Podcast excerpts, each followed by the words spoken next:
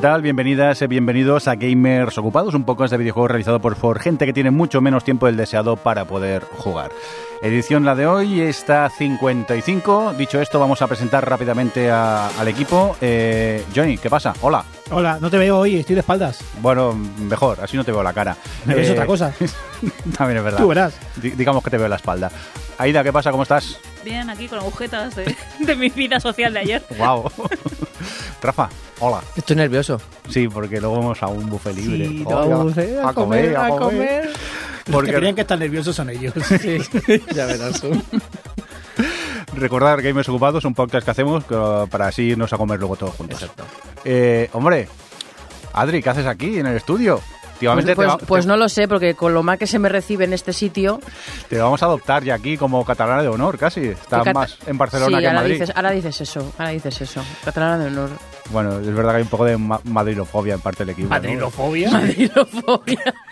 Yo De ya los madriles. Sí, en mi, en mi cabeza sonaba espectacular. Oye, un cordial saludo del que nos va a hablar, el señor Mirindo. Un cordial, un cordial placer estar con vosotros también. embolia. ¿Y esta embolia qué es? Espera, voy marcando. Voy a ir marcando durante el directo, marco 112 y, Claro. y si hay protocolo ictus le doy a llamar rápidamente, ¿vale? Venga. Aquí- Vamos, yo voy a cronometrar cada cuánto le da medio ictus para tener un poquito el timing también controlado. Aquí no se edita nada. Venga, vamos, al grano. Siguiente noticia. Vamos ya a meternos al, al día.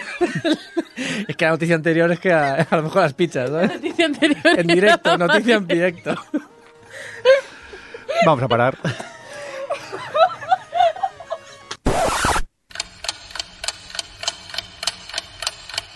Tres minutos después. Bueno, pues hemos parado, nos hemos reído y si eso vamos a continuar con la edición de hoy de- del podcast. Primera noticia. Rafa, ¿lo he dicho bien ahora? Sí, ahora perfecto. Cuéntame, ¿qué pasa en el guion? Porque ya empezáis con de- lo, de, lo de Rockstar. ¿Qué Lo ha de pasado en Rockstar. Rockstar? ¿Que ha sacado un juego nuevo o algo? Sí, Eh, nu- nuevísimo. 113. Eh, sí, sí. Lo que hace siempre es sacar juegos nuevos, ¿vale? Sobre todo de la saga eh, Grand Theft Auto. Pero no es que no es una cosa que, que sea de ahora, ¿vale? Voy a hacer una, una pequeña introducción para explicaros eh, qué es lo que ha ocurrido. Vaya.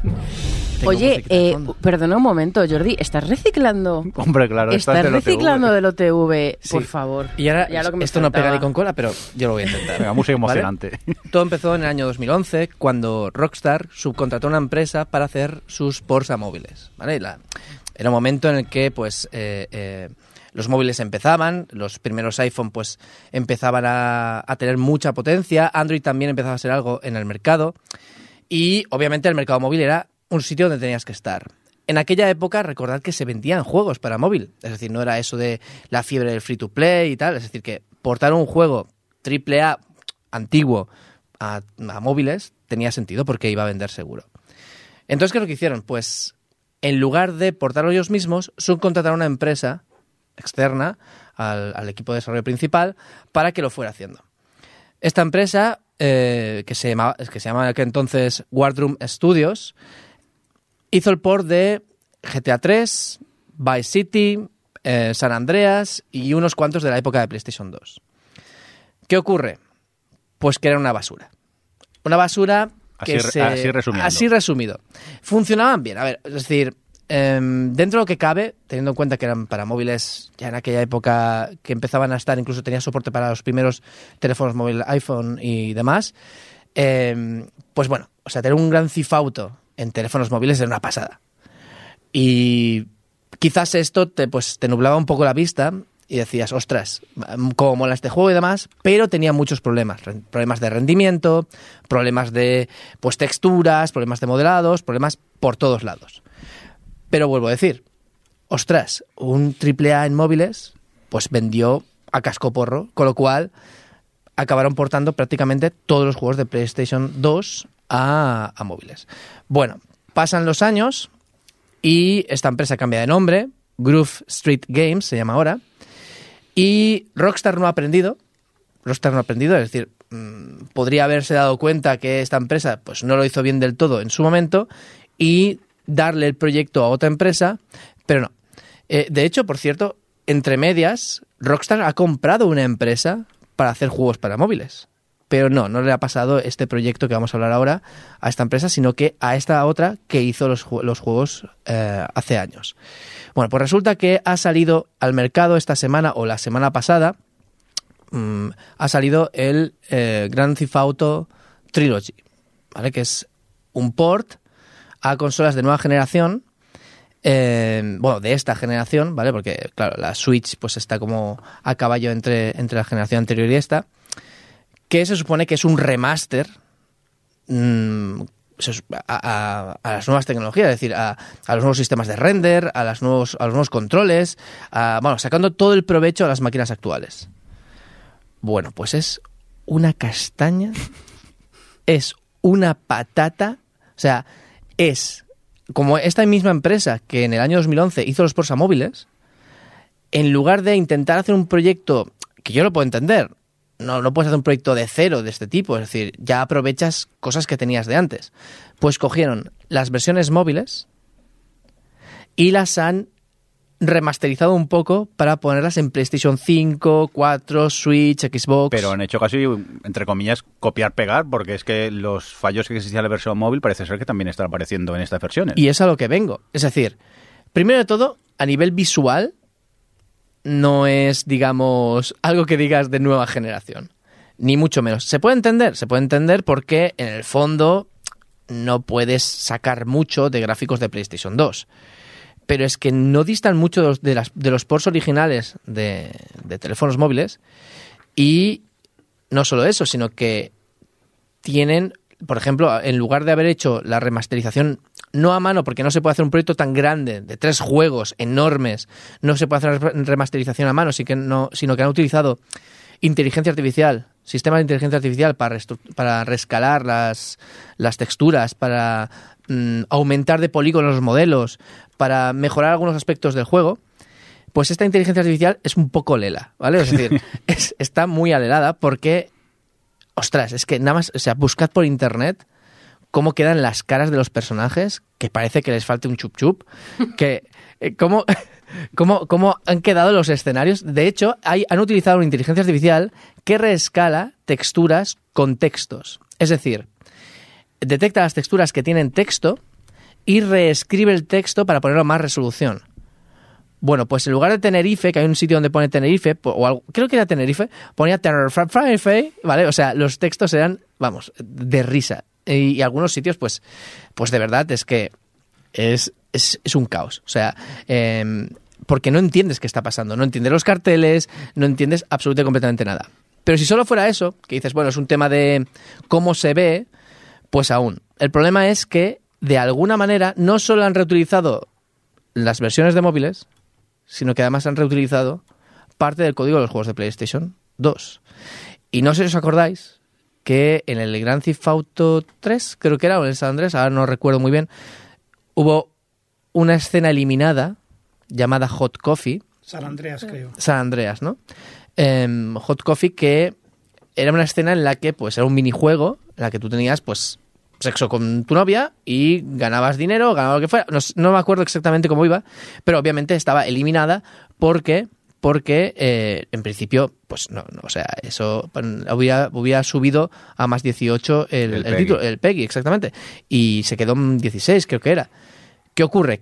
Que no estuvo eliminada del todo, es decir, estaba desactivada de- del código de juego. Unos mods la encontraron, Empecé. en PC, la reactivaron y parece ser que también estaba en PlayStation y la reactivaron y como en PC aún puedes hacer un parche, actualizarlo lo que fuera, gracias a Steam y estas plataformas, en PlayStation 2 en aquella época No pues podías. pues no podías. Entonces, ¿qué ocurre? Pues hubieron temas legales y mucho follón hubo en aquella época alrededor del Gran Theft Auto San Andreas.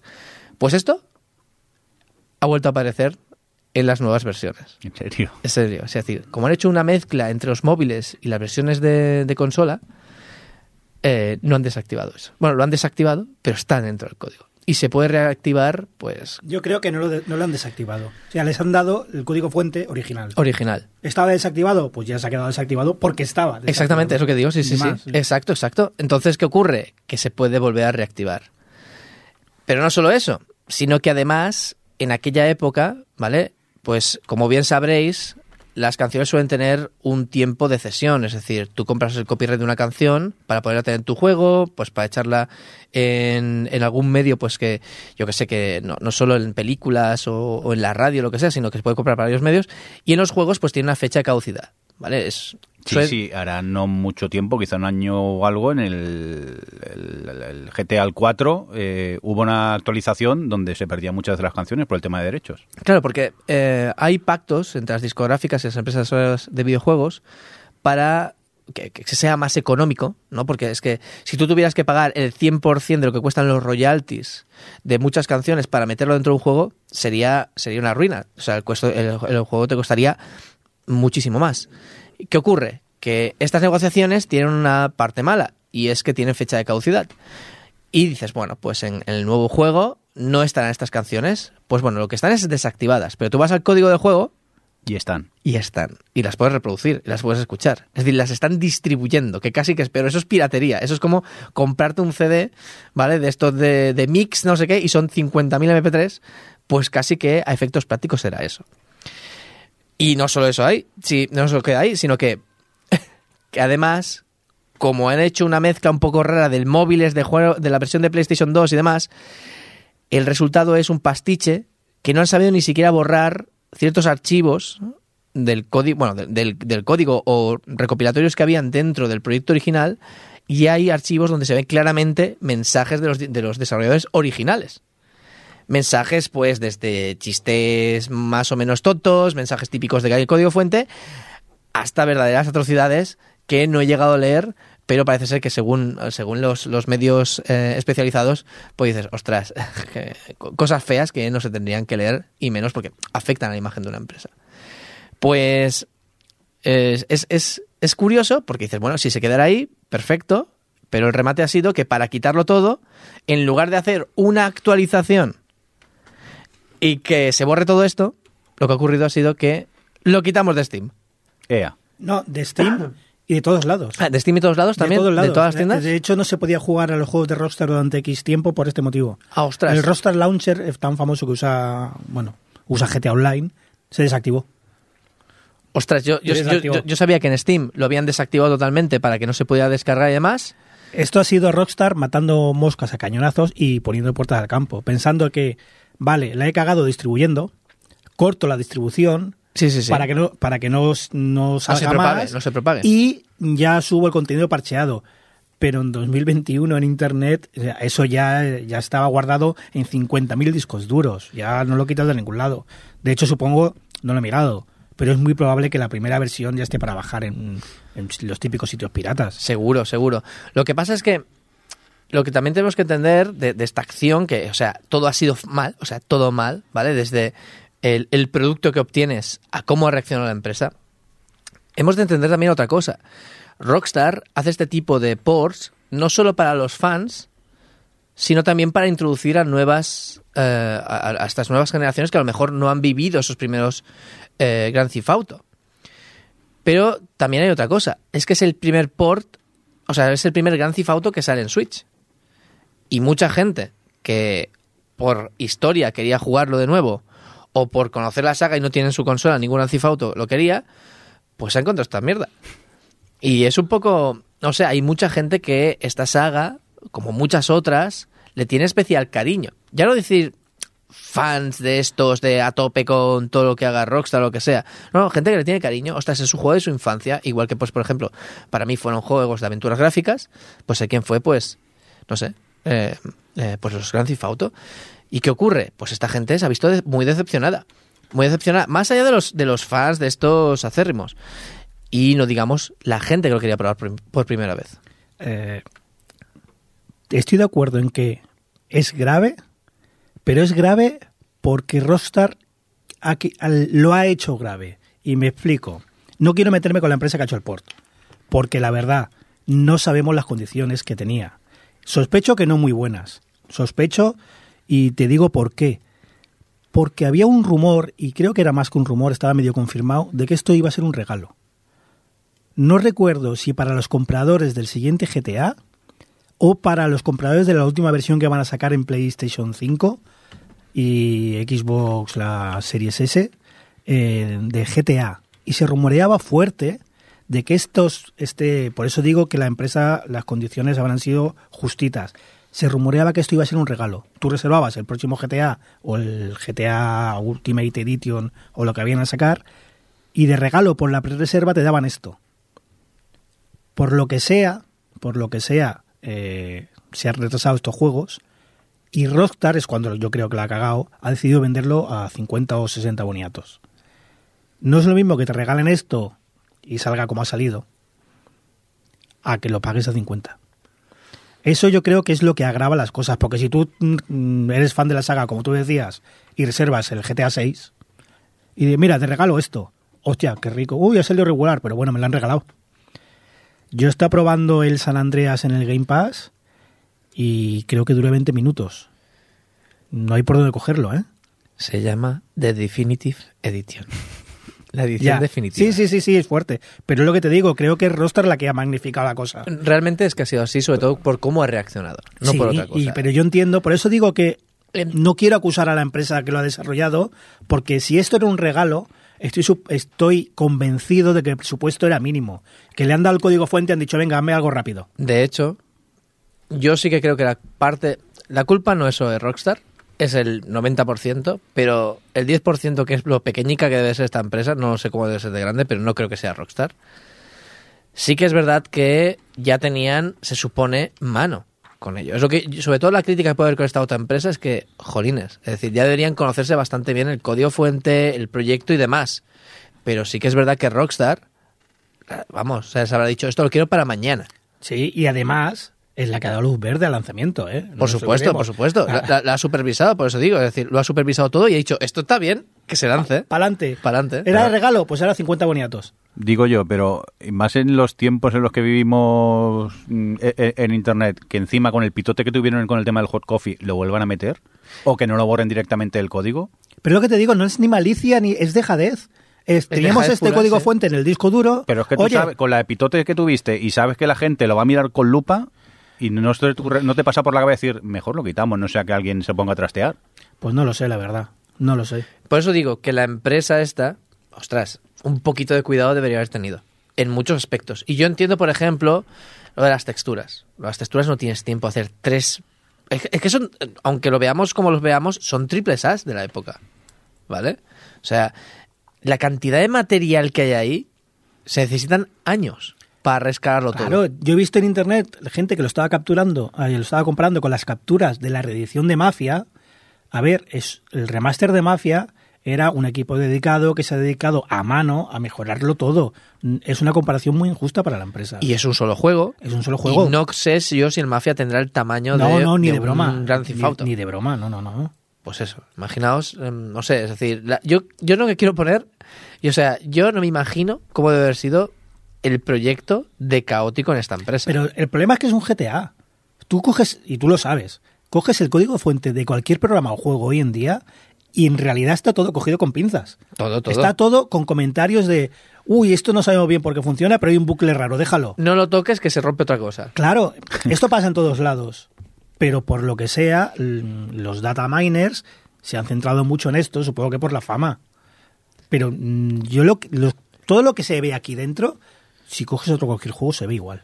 No, no, por supuesto. Lo que pasa que, claro, Pero vamos a Rockstar. decirlo, es Rockstar, que tiene pasta de sobras como para Y, haberlo pues, y por eso digo que si esto lo miman un poco más, limpiando un poco y lo regalan, pues no habría pasado Y tanto. también te digo otra cosa, que qué prisa había. ¿Sabes? Es decir, Eh, no, pas- por yo supuesto, entiendo que por pasta, que, es pasta. por lo que sea Pero- se han retrasado en... Johnny, creo ¿qué pasta? retrasado. Si todavía siguen sacando dinero del GTA V. Por eso. No, pero, olvida- olvidar de eso. La O sea, pasta que quieren sacar de esto. yo siguen sacando dinero, pero estas empresas de estos tamaños tienen unas juntas de accionistas y Ah, se bueno. acercan ciertas fechas, como fin de año, y eh, por lo que sea, este fin de año Rostar no tenía nada preparado. ¿No, tenía, cesta de Navidad? Claro, no tenía la cesta con el jamón. Y necesitan a los inversores decir, mira, pues hemos vendido tanto. Para bien o para mal, pero algo habrán rascado, porque yo te digo, esto está clarísimo que no era un proyecto para vender a full price, estaba clarísimo. Quizás, ya digo, es decir, si se hubieran tomado un poco más de tiempo y un poco más de supervisión por la propia empresa, hubiera quedado bastante mejor. Pero ya no salen en Navidad. Y a lo mejor salía para Navidad, porque podría haber salido dentro de un mes. También es verdad que el trabajo que se hace en un mes en un proyecto de estos tampoco es tantísimo. Pero como mínimo a ver el hot coffee si se activa o no se activa, esto yo creo, o quitar los archivos de música, yo creo que esto le podrían haber dedicado un poco más de mimo. Hay cosas que en un mes no se arreglan, porque eso necesita años, un desarrollo como este. Pero ostras, no sé, hay cagadas que yo creo que una empresa como Rockstar no se puede permitir hoy en día. Pero lo que nos hemos reído mirando las noticias en ese Sí, aspecto. ha sido divertido. Eh, las comparaciones y esas cosas. Pero bueno. Oye, vamos a dejar eh, este tema de lado y... Johnny, ¿qué has puesto aquí en el guion? A ver, noticia de última hora. Bobby Kotick es un cabrón. Así. Yo, como, como resumen, yo, yo lo di por bueno. Es más, creo Siguiente que noticia. Voy a, voy a informar periódicamente del estado de la cabronía de Bobby Kotick, si os parece bien. Sí, de hecho, lo podemos hacer esta en coro si quieres. ¿Vale? O sea, un, dos, tres. Bobby Kotick es un cabrón. Un cabrón. No me, Vale, ve- no me da los tiempos, hubiera puesto unos efectos aquí porque hubiera Ahora, quedado más bonito. sí, ahora, pero si no te importa, Mm. si no te importa, antes de continuar, voy a despertar a Ida, que se ha quedado un poco traspuesta, Sí. a ver si dice algo. ¿Qué pasa, Ida? ¿Qué sabemos del señor este? Yo sí que doy contexto de por qué Bobby Kotick es un cabrón. Bueno, buenos días. ¿Qué- Buenos días. ¿Quién es este señor para empezar? Eh, pues Bobby Kotick es el actual CEO de Activision Blizzard. Y sigue siéndolo. Sí, a pesar de ser un cabrón. Sí, pero en no, a lo en mejor Blizzard lo no- es no pasa porque nada. es un cabrón. Puede ser A también. lo mejor no pasa nada en Blizzard, ¿no? Sí, sí, ha pasado cosas porque ya hace dos programas hablamos ¿no? de toda la movida esta de que, de que el gobierno de California estaba investigando a Blizzard y, y, bueno, pues empezaron a abrir un montón de, de melones acerca de acusaciones de, de abusos y de acoso sexual a las empleadas. Estuvimos hablando aquí de pues, las posturas de los distintos miembros de la cúpula directiva de, de Blizzard. Y salió en su día, y esto lo comentamos eh, hace dos programas, Bobby Kotick diciéndonos que toda respuesta se había dado por parte de Blizzard realmente era muy pobre, está condenando ese tipo de respuesta y ofreciendo cambios en el personal para solucionar pues todos estos casos que se estaban destapando y que estaban siendo investigados, ofreciendo sesiones para que los empleados fuesen escuchados e incluso llegó a, decir una cosa muy graciosa, que fue que cualquier persona que dificultase o fuese en contra de estas investigaciones sería eh, terminada, el terminated es el estado de cuando despides a alguien. Eh, Es gracioso porque, porque luego se ha destapado que este señor fue el que obligó a recursos humanos a eliminar papeles y cosas y documentos varios que demostraban que todo eso que se estaba eh, investigando era real. Así que dicho esto, pues eh, bueno, pues justo en ese programa mencionábamos, no de pasada, que entre la gente que, que se estaba investigando, precisamente había sido noticia esa misma semana que Bobby Kotick era uno de los que se estaba investigando también. Esta, este mes, hasta mediados de, noviembre, ha salido un reportaje de Wall Street Journal en el que pues eh, han empezado a hablar más de la figura de Bobby Kotick y explotó todo el saco de, mierda que había detrás de esta persona. Supongo que no es toda la, mierda ni de lejos, pero, han salido bastantes cosas.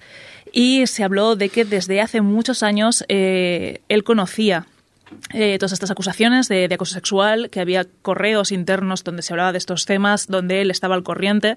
Así que toda esta postura de condeno todo lo que está pasando y me preocupa mucho, pues queda un poco más eh, irónica o, falsa o como queramos llamarla. Y el caso es que muchas de estas acciones no solo él eh, conocía esta situación, sino que de primera mano maniobró para ocultar pues conductas impropias y, y, bueno, pues algunas de las cosas de altos cargos, incluido el mismo. Tras estos datos, eh, volvieron a surgir ¿no? pues marchas de los empleados de Activision Blizzard, que se han ido pudiendo ver en hilos de Twitter también, eh, marchando para pedir la, pedir la dimisión de Bobby Kotick. Este hombre, en cambio, eh, su postura ha sido que, que hacer un, un comunicado ¿no? Eh, diciendo que él uh, dejaría la compañía siempre y cuando no pueda arreglar este problema de cultura rápidamente, pero primero que tener la oportunidad de arreglarlo. Arreglado. Arreglado. Podéis ir eh, recordando la cantarilla esta que hemos dicho que ibais a hacer no, coro. no, no, Pero esto es un poco como Leslie Nielsen en Agárralo como puedas, ¿no? Aquel dispersense que aquí no hay nada que ver y todo lleno de explosiones Sí. y... Sí, Joder, sí. qué barbaridad. Pero con mucho más dinero de por medio. Sí, también. El caso es eh, que, claro, es un po- estoy un poco escéptica, ¿no? A que este señor pueda cambiar esta cultura rápidamente porque precisamente... Vaya, eh, sí. sí, es- llámame, llámame loca, pero... Vaya, yo. Pero tengo mis dudas. Y tengo mis dudas porque en el informe del Wall Street Journal se habla de casos en los que ha sido acusado directamente Bobby Kotick desde 2006. Es decir, este señor que quiere quitar en cuatro días la cultura esta de, de fraternidad que, que ha creado su, su empresa Él. bueno, él, pues em, em, Bueno, la quiere quitar en cuatro días cuando lleva haciéndola desde 2006. Así que son un porrón de años.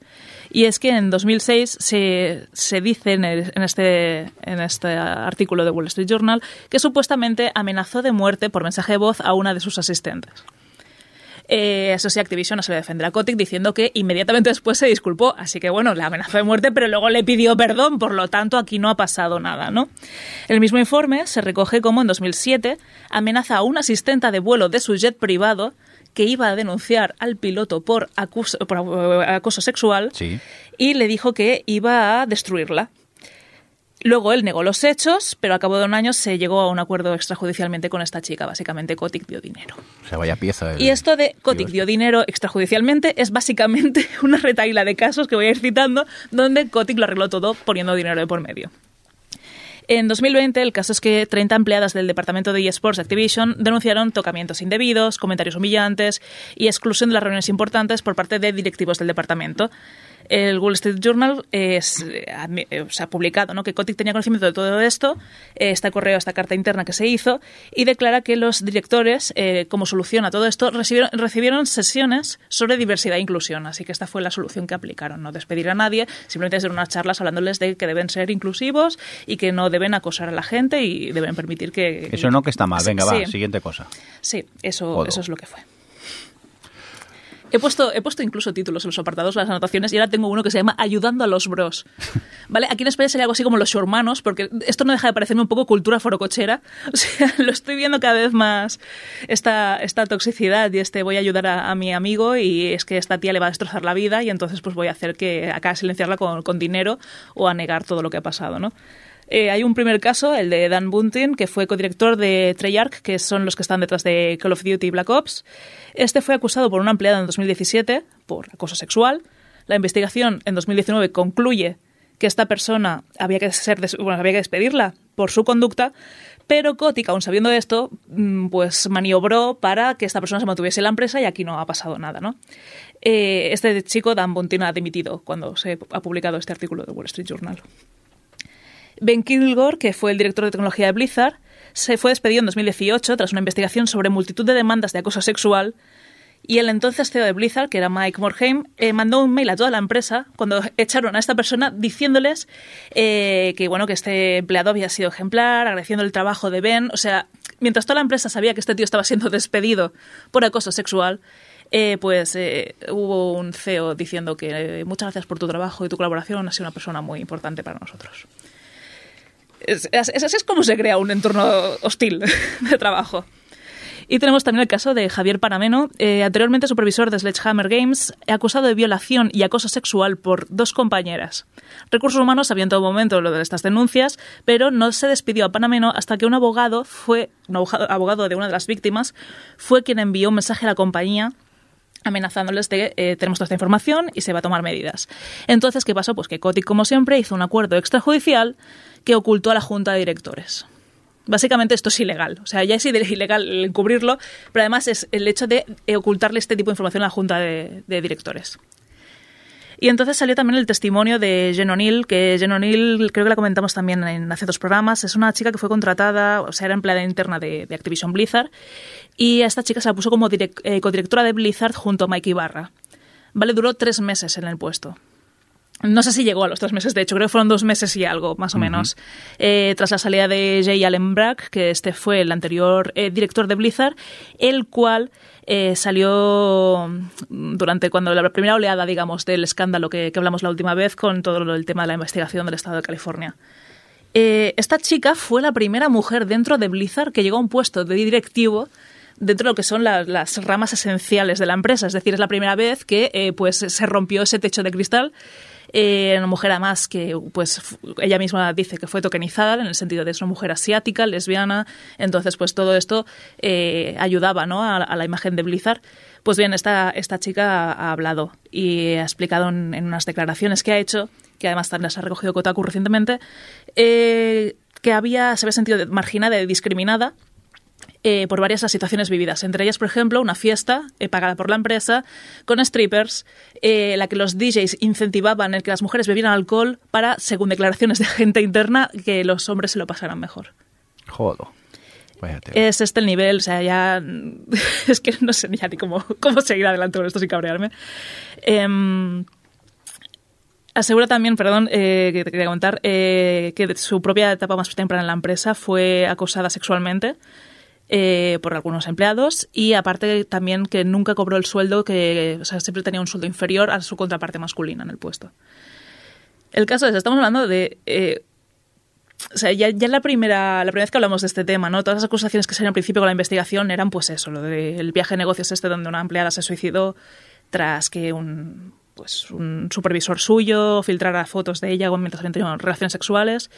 Em, estamos hablando de eso de que se, se ha admitido ¿no? que había muchos puestos eh, directivos que lo que hacían era mm, hacer que sus contrapartes femeninas fueran las que trabajaran y ellos estaban pues en horas de trabajo jugando videojuegos. O en plan de cada vez son cosas más y más graves, pero es como que no para, o sea, es como una empresa que lo ha hecho todo y todo mal. Joder, si era una barbaridad lo que contaste hace dos programas, es que lo que has contado hoy es, Claro, pero es para no dar crédito. hace dos programas hablábamos de la- lo primero que se había destapado, pero es que ahora Sí, ves sí. como que ha sido una cosa durante muchos más años de lo, lo que parece y que puede ser que en el día a día tú veas como una especie de, de micromachismos o conductas que sean mínimamente tal, pero es que aquí ves que, que era todo tan desfasado que cuesta imaginar lo que es trabajar ahí. O sea, realmente me planteo en, por qué en algún momento alguien que no fuera un hombre hetero blanco iba a trabajar en esa empresa.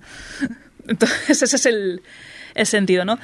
Y tengo mm, un último apartado, ¿no? Que le he llamado Cotic Cabrón, porque recordemos que Cotic es un, un poquito cabroncete. Así resumiendo. Sí, eh, ¿cuál es la actitud de Kotick ¿no? a día de hoy? ¿Qué, ¿Qué es lo que está haciendo él cuando ya se ha destapado toda esta cantidad de mierda alrededor de su persona y de, de- de cómo ha ido ayudando ¿no? a otros directivos y tal a, pues eso, a salir de estas situaciones, como también un, un poco lo de los temas estos que salieron fue lo de la habitación Cosby, esta la llamaban la suite Cosby, en la cual pues un grupo de gente hacía bromas sobre eh, violación o que era una habitación del presuntamente se lleva- decían llevarse a chicas que estuviesen suficientemente borrachas y tal.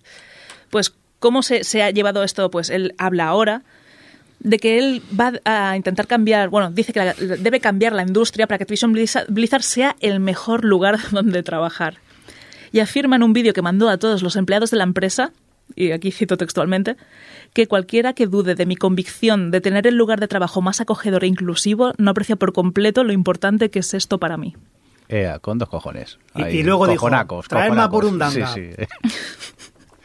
Porque dimitir no... Eso parece ser que es no- que este, este tema lo quería comentar ahora. ¿Por qué no ha dimitido este señor o por qué no lo han echado? O sea, También. porque es muy grave. Entonces, lo que pasa aquí es que la, la- la junta de Activision Blizzard sigue apoyando a Bobby Kotick. Que dices tú, ¿cómo podéis apoyar a una figura así que está saliendo todo esto? No, porque hasta que no se demuestre, hasta que no... Por- claro, es que tiene un contrato blindado. Ahí de estamos. Ahora, ahora voy, a, voy a dar unos cuantos números al respecto. Ah, vale, dalos gracias porque es bastante fuerte. Hay, en cambio, hay unos inversores eh, de Activision Blizzard que están exigiendo ya directamente la dimisión de Kotick, incluso que están amenazando, y de, bueno, y de otros directivos que también están relacionados con todo este tema. Y aparte, eh, dicen que si no se va a cumplir esta dimisión inmediata y además definitiva, es decir, no me sirve que este tío cambie de posición dentro de la empresa y se quede hasta, no, no, este tío se tiene que ir ahora mismo, van a juntarse con otros inversores y lo que van a hacer es conseguir vetar la renovación de la junta, es decir, eh, pues cuando haya unas votaciones para la nueva junta, pues eh, no van a renovar a esa junta, sino que van a tener que- elegir personas nuevas.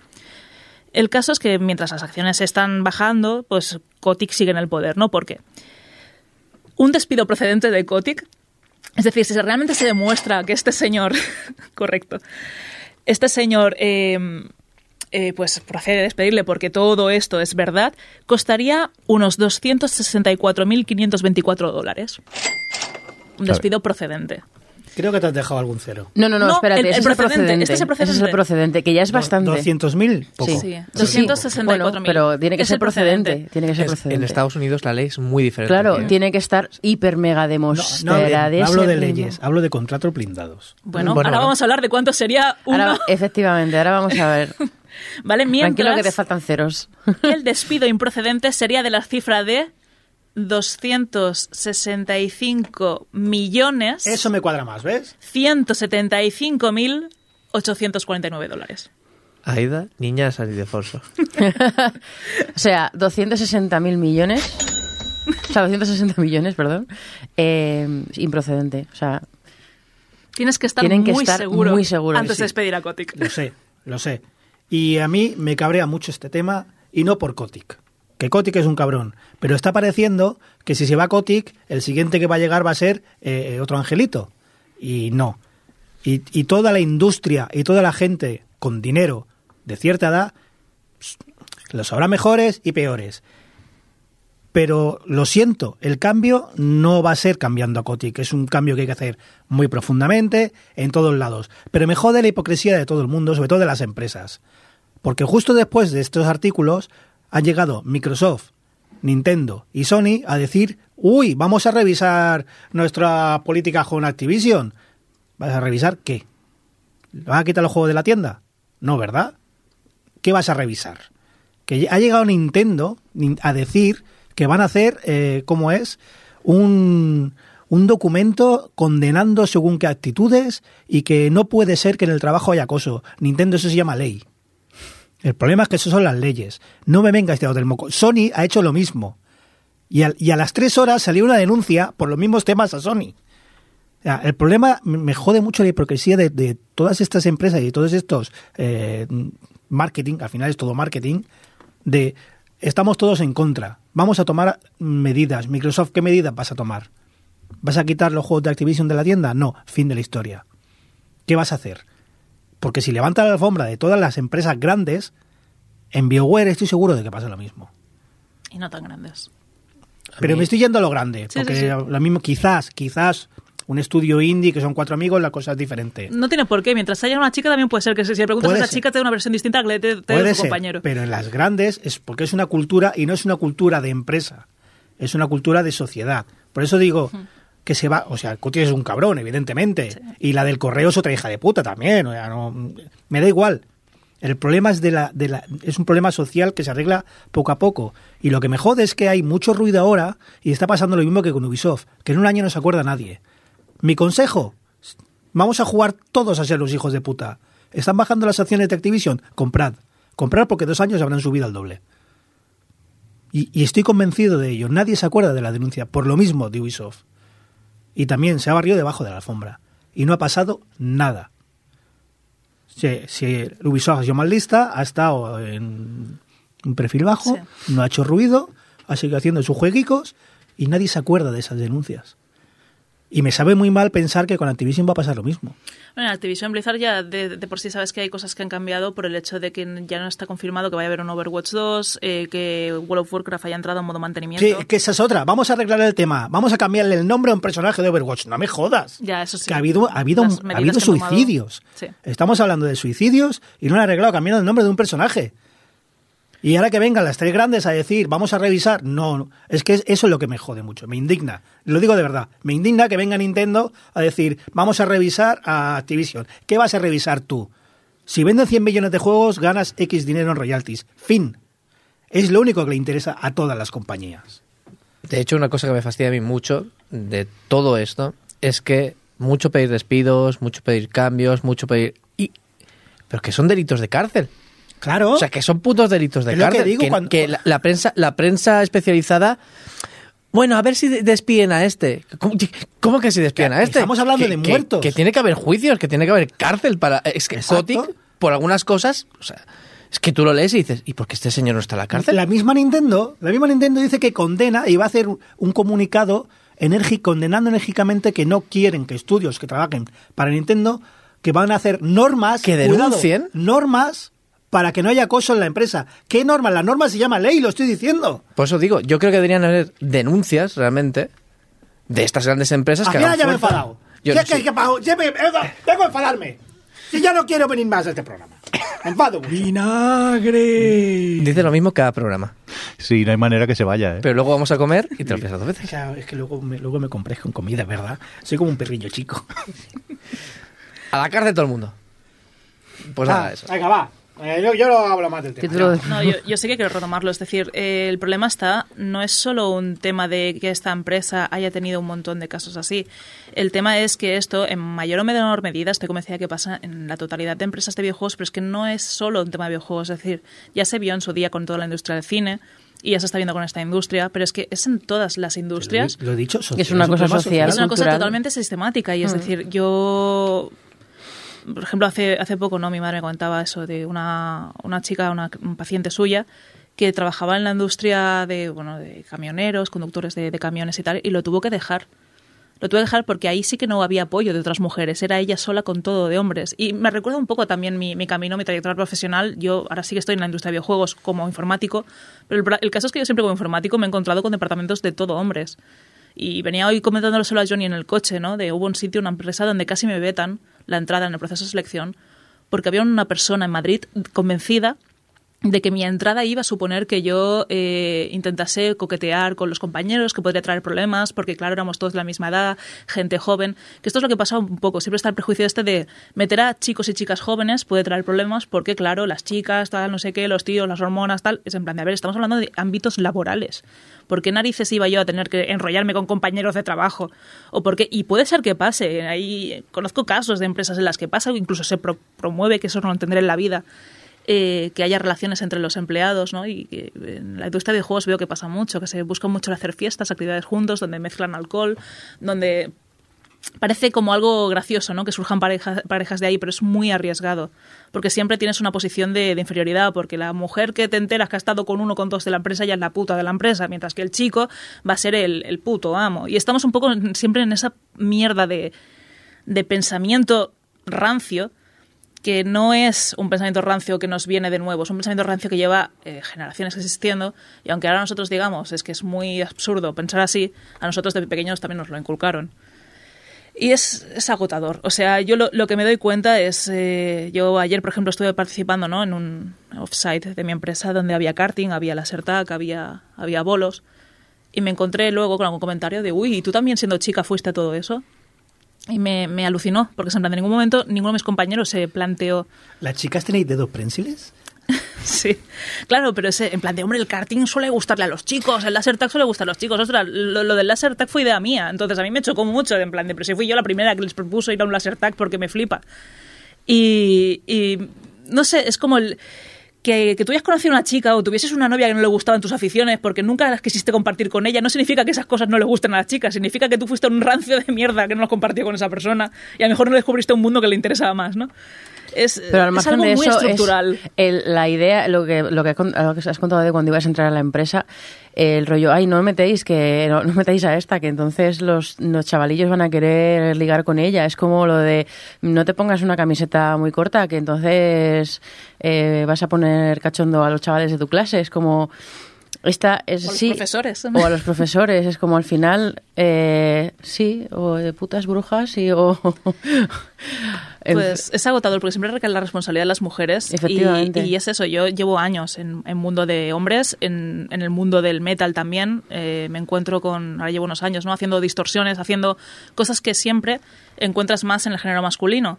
Y llevo años aprendiendo, llevo años haciéndolo, llevo años escuchando a otras mujeres que lo hacen, pero sigo escuchando un montón de comentarios de es que las mujeres no saben hacerlo bien, o es que suena muy fea la distorsión de mujeres, y es como, agota, agota que no se dé una puta oportunidad y que yo realmente haya estado años creyéndome que yo no podía hacer distorsión. Yo no lo hacía o no me planteaba que pudiera hacerlo porque pensaba que era cosa de tíos.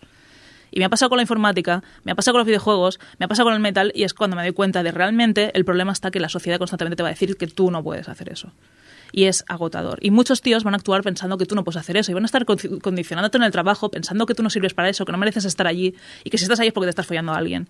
Y aún a puto día de hoy pasa. Y eso es lo que me parece ya intolerable, porque no pasa solo en Estados Unidos, no pasa solo en una empresa de videojuegos, pasa en todo el maldito mundo. Mm, no sé. Es, es, que no sé ya cómo decirlo, pero eh, es, techo de cristal, es todo lo que estamos viendo en esta empresa, es como todo esto. En todos los años que llevo trabajando de, de informático solo he encontrado una empresa donde hubiese una persona en una cúpula directiva. Y llevo ocho años trabajando en esto. Entonces me doy cuenta de que realmente no hay oportunidades. Mujeres que cogen una baja por maternidad y luego cuando recuperan, eh, se incorporan al trabajo, no recuperan su puesto de, de, liderazgo y acaban siendo pues en un rango distinto, porque como claro, tiene una reducción de jornada, porque tiene que cuidar al niño, porque cómo se va a coger la reducción de jornada del padre, eso estamos, estamos locos o cómo va esto.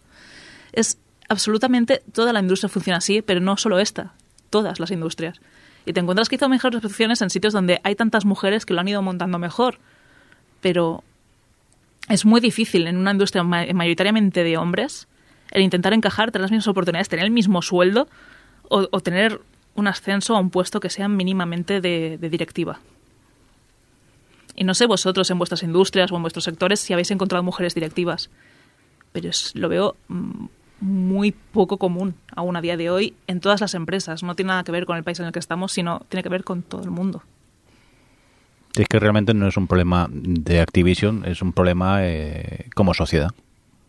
Que todavía eh, seguimos con roles antiguos que, que, a ver, como hombres, pues claro, no queremos dejarlos directamente, que estábamos ahí arriba y es muy cómodo estar arriba y no queremos que llegue nadie más, pero la Es cosa muy- es que tiene que cambiar. Es muy cómodo ser mediocre Claro. eh, en tu trabajo y que llegue una pava que ni siquiera digo que sea muchísimo mejor que tú, pero claro, al final cuando se promueve ese tipo de... Bueno, sí, ya lo hemos dicho, ¿no? Que, que, que al final hay un porcentaje muy alto de señores mediocres que, que a la que entra cualquier diversidad eh, consideran que... Pues, Se sienten amenazados. no es que se sientan amenazados, es que, bueno, obviamente se sientan amenazados y al final se traduce en esto es cuota, esto es discriminación positiva, esto está. Entonces, bueno, pues se generan ahí unos círculos que evidentemente en mi industria también pasa. Eh, y yo lo veo mucho en eventos, en tal, eh, de, pues bueno, de, sobre todo también de, de ignorancia, de no, de, no- de no autoconsciencia, ¿eh? de, mucho, de muchos hombres en la industria que, que, que te das cuenta hablando con ellos que han vivido en una burbuja protegidos y que ahora se sienten encima se sienten amenazados porque se está eh, se está intentando romper esa burbuja y y te das cuenta de, de las dinámicas de las que no son ni siquiera conscientes muchos. Son De- conscientes en cuanto entra una mujer. En cuanto- Porque yo, por ejemplo, me he encontrado grupos de trabajo de WhatsApp. En el momento que he entrado yo, han tenido que hacer otro grupo. Porque como ve Aida todo lo que nos pasamos por aquí, de memes, de fotos de chicas desnudas, de no sé qué, no sé cuántos, va a pensar que no sé qué. Es en plan de que lo sigas haciendo oculta, o sea, a mis espaldas no cambia el hecho de que sigas haciendo esto. Que hayas dejado de comentar cuando entra una chica nueva si está buena o no, no hace que seas mejor persona. Hace que sí, hasta sí, que no sí, me has está- visto a mí, no has tomado conciencia de la cantidad de burradas que soltabas a lo largo del día. No, pero por eso, por eso todo esto pasa por, por, por esto, porque a mí ya me ha pasado de que te presenten, yo qué sé, una idea de una serie, eh, que se te- ocho señores presentándote una idea súper de una, una historia con una mujer súper feminista, no sé qué tal y cual, y yo pensando, pero ¿no os habéis dado cuenta que no hay ni una señora en, en vuestra... en- y porque hasta ahora no, no tenían, no habían tenido nunca a una mujer al otro lado que dijera, ojo, pero ¿dó- ¿dónde está, no sé, no lo sé, un poco de diversidad en vuestro, en vuestro pool creativo? Eh, y ahora es cuando están, o sea, cuando, o sea, sí, teniéndote enfrente, digo que siempre reaccionen mal, ¿eh? pero sí que es cierto que es lo que digo yo, que al margen de los que reaccionan muy mal y son claramente mis ojos, luego están los que han vivido en esta burbuja, que es lo que yo creo es más difícil de romper, y hasta que no haya señoras al otro lado que se den, que, que hagan que los tíos que si pueden, se pueden dar cuenta, se den cuenta, pues no vamos a romper nada, en realidad. Porque esos serán los que, no sé, quiero pensar, tiren de los otros. Me O por lo menos ya empiecen a pensar, eh, what the fuck is going on. Y me- sabe muy mal estar centrándolo en el tema mujeres, porque sí que es cierto que también No, no, pasa ha sido con el tema orientación sexual, Mm. con el tema identidad de género. Y yo, por ejemplo, hace poco me, me gustó mucho ver una noticia ¿no? de, de cuando salió la película esta de Eternals, eh, de Marvel. Sí. Hay una actriz eh, que es sorda, que es una de las protagonistas. Esta chica también había salido en una serie de, de Walking Dead, eh, a partir de temporada 8, creo, o 9, es bastante tarde que aparece ella. Y, y esto hizo que se disparase mucho más la demanda de aprender lenguaje de signos al, al salir la película. Y es en plan, es cuando este tipo de cosas son lo que te hacen pensar ¿no? en la, la inclusividad, en el sentido de cómo de importante es la representación de otras personas. Porque claro, yo estoy hablando de que haya una mujer directiva, guau, qué locura, guau, pues un, directivo en silla de ruedas ni te la imaginas.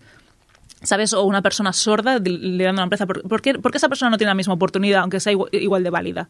Porque nadie se va a tomar la molestia de aprender a comunicarse o adaptarse a las necesidades que tenga esta persona. Entonces estamos en lo mismo, es en plan de, vale, no, no habrá mujeres directivas, pero tampoco hay personas con un cierto grado de discapacidad o no puede haber personas con eh, algún tipo de, variedad funcional, ¿no? Pues estamos en lo mismo, no vamos a darte una oportunidad porque no quiero adaptarme al trato que tengo que tener contigo, ya sea porque tengo que suavizar mis maneras o porque tengo que regular una conducta tóxi- tóxica que llevo toda la vida haciendo o porque tengo que ponerte una rampa de acceso. Y esto me parece muy cruel. En el sentido de la diversidad no es solo eh, mujeres feministas quejándose, es no dar la oportunidad a gente que realmente puede valerlo porque simplemente tú no quieras eh, esforzarte en, en colaborar con que esa persona tenga el mismo acceso eh, a oportunidades que, que ha tenido pues, una persona más estándar. Digamos, suponiendo que haya un prototipo de persona común que sea, pues eso. Una persona con todas sus extremidades bien, con su cabeza bien, con su cuerpo funcionando correctamente y que, y que sea además aburridamente hetero y Y sumando puntos. Sí, ¿no? Es como tienes que tener un estándar, si te sales de ahí ya, ya eres algo extraño. Bueno, pues pequeña pausa dramática porque creo que hay que reflexionar un poco sobre todo lo que se ha dicho. Y lo que vamos a hacer es cambiar radicalmente de estilo, de tema. Y Adri se va a ir al OTV y nos va a hablar de televisión por lo visto aquí. ¿Qué está pasando? ¿Qué me has traído en el guion, Adriana? A ver, no es televisión, pero sí. Yo tengo una pregunta para vosotros. ¿Cómo que no es televisión? Está en Netflix. Es Ya. televisión, literalmente. No, bueno, no quieres abrir ese melón. si Netflix Uy, es televisión. uy, uy, uy, uy. Me callo, me callo, me callo. Eh, ¿Alguien aquí ha jugado al LOL? ¿A Yo, qué? yo cuando salió, ¿Al, Lilo- al League of Legends? cuando salió jugué con Nani y no me gustó, lo Eso- dejé, eso me son lo instalé el mismo día. ¿no? Yo yo he visto jugar a Juventud, pero no... ¿Cómo es el LOL? Pregunta seria. ¿Es como el Fortnite? No. Mira, el, el LOL... tengo ni idea. El- Tower Defense de estos que tienes que ir ahí a atacar la Sí. torreta enemiga. Ah. El LOL- Me cago en Dios en el programa de videojuegos que hablamos de cualquier cosa menos de videojuegos. Y cuando hablamos de videojuegos no tenemos ni idea. Es como el, LOL Pokémon Unite, es como pero el con Pokémon otra gente. Unite, efectivamente. El LOL es una copia del Pokémon Unite. Jordi, ¿cómo es el Pokémon Unite? Eh, ¿Perdón? Switch, bájatelo. ¿Qué es Pokémon? Que es que yo... yo, a mí, yo tengo nada. Y a mí Pokémon me pilló mayor. Y entonces yo lo que conozco de Pokémon es lo del móvil que me iba a andar y así perdía peso. Cazando Pokémon. Bueno, que alguien me puede contar qué es el LOL. ¿Un juego? O sea, es un juego que tienes que ir a atacar la torre del enemigo y vas por equipos y, y cada uno lleva un personaje y una liga de unos campeones, digamos. Pero eso es el Dota 2. Pues, pues sí, sí. Pero, a ver, Perfect el, género no lo ha inventado el LoL, Vale, eso ya lo digo. ¿Y el Dota 1 cuál es? Pues el, el- un- era un mod, creo que era del eh, Warcraft 3, creo que era. Ah, mira, ¿ves? Ya me Era va a sonar Warframe. Vale, ya y me es, y es multijugador online Sí. y Correcto. todo esto. Muy bien, gratuito también. Eh, Pregunto, ¿eh? No, es que creo- creo- genuinamente creo que quiero sí, saber no qué es el LOL. No lo recuerdo. Es que Gamer- sabéis qué Gamers pasa. ocupados. ¿Sabéis? Tu programa de expertos. Realmente No sabía yo que, iba- que ibais a tener No, no, tan pero es poca que idea fuera del bromas, LOL. No lo sé porque a lo mejor estoy hablando de que cuando lo jugué hará ocho años, siete, no lo sé. Si has dicho que jugabas con una amiga tuya que no sé ni quién es. Yo es que si no son juegos de monóculo, no, yo no juego. La Annie es la niña pequeña que iba con un oso grande. ¿De qué Creo que hablas? se llama Annie. Eh, Un personaje de, de, del Ah, LOL que se había, al menos al principio Que estaba. mejor pensaba que era una amiga tuya. No, Sí, hombre, también. que es el Ha dicho, jugaba con no sé quién. Y digo, "Oh, pues a mí que me importa. ¿Pero qué os pasa? Que tenías Bueno, una amiga vale, que se llamaba de- Annie. Adri, está. contestando a tu pregunta, de cultura lo- lolera vamos un poco mal. Vale. Bueno, no, de es cultura que, en general. es que han estrenado una serie en Netflix que se llama Arcane. Arcane. ¿Cómo se Arcane? Arcane. Que está hecha eh, por una empresa de animación Arcane francesa. era la que novia es, de Ramma, ¿no? Ah, es verdad. Vale. lo está- que lo- que Tenemos bu- conocimiento de algo. que he buscado porque claro he pensado esto no van a saber nada o sea ya veo que no saben ni del juego vais a saber de la serie que es una precuela de LOL Dota 2, me lo ha dicho Jordi. y que está que está ambientada en el universo de LOL obviamente y hostia que está muy bien que está espectacularmente bien ¿tú has llegado a ver ma- eh, algo Jordi? No. vale Así resumiendo, no he tenido no. tiempo. Sí que es cierto que me dicen que a nivel de animación es espectacular, que Es- a nivel guion es donde veo un poco más de variedad de opiniones. Pues hombre, yo a mí me quedan, voy- me quedan dos o así por terminarla, pero, pero sí, la animación es una especie, o sea, es una mezcla de imagen, o sea, está eh, hecha con anima- animación tradicional y luego tiene un poco de, tiene CGI, pero la animación es espectacular. Es como ver un, un libro de estos de arte de videojuegos, pero animado. Es absolutamente brutal. Y cuando tiene muchísima acción, claro, y la acción es esa, de verdad que te quedas loquísimo.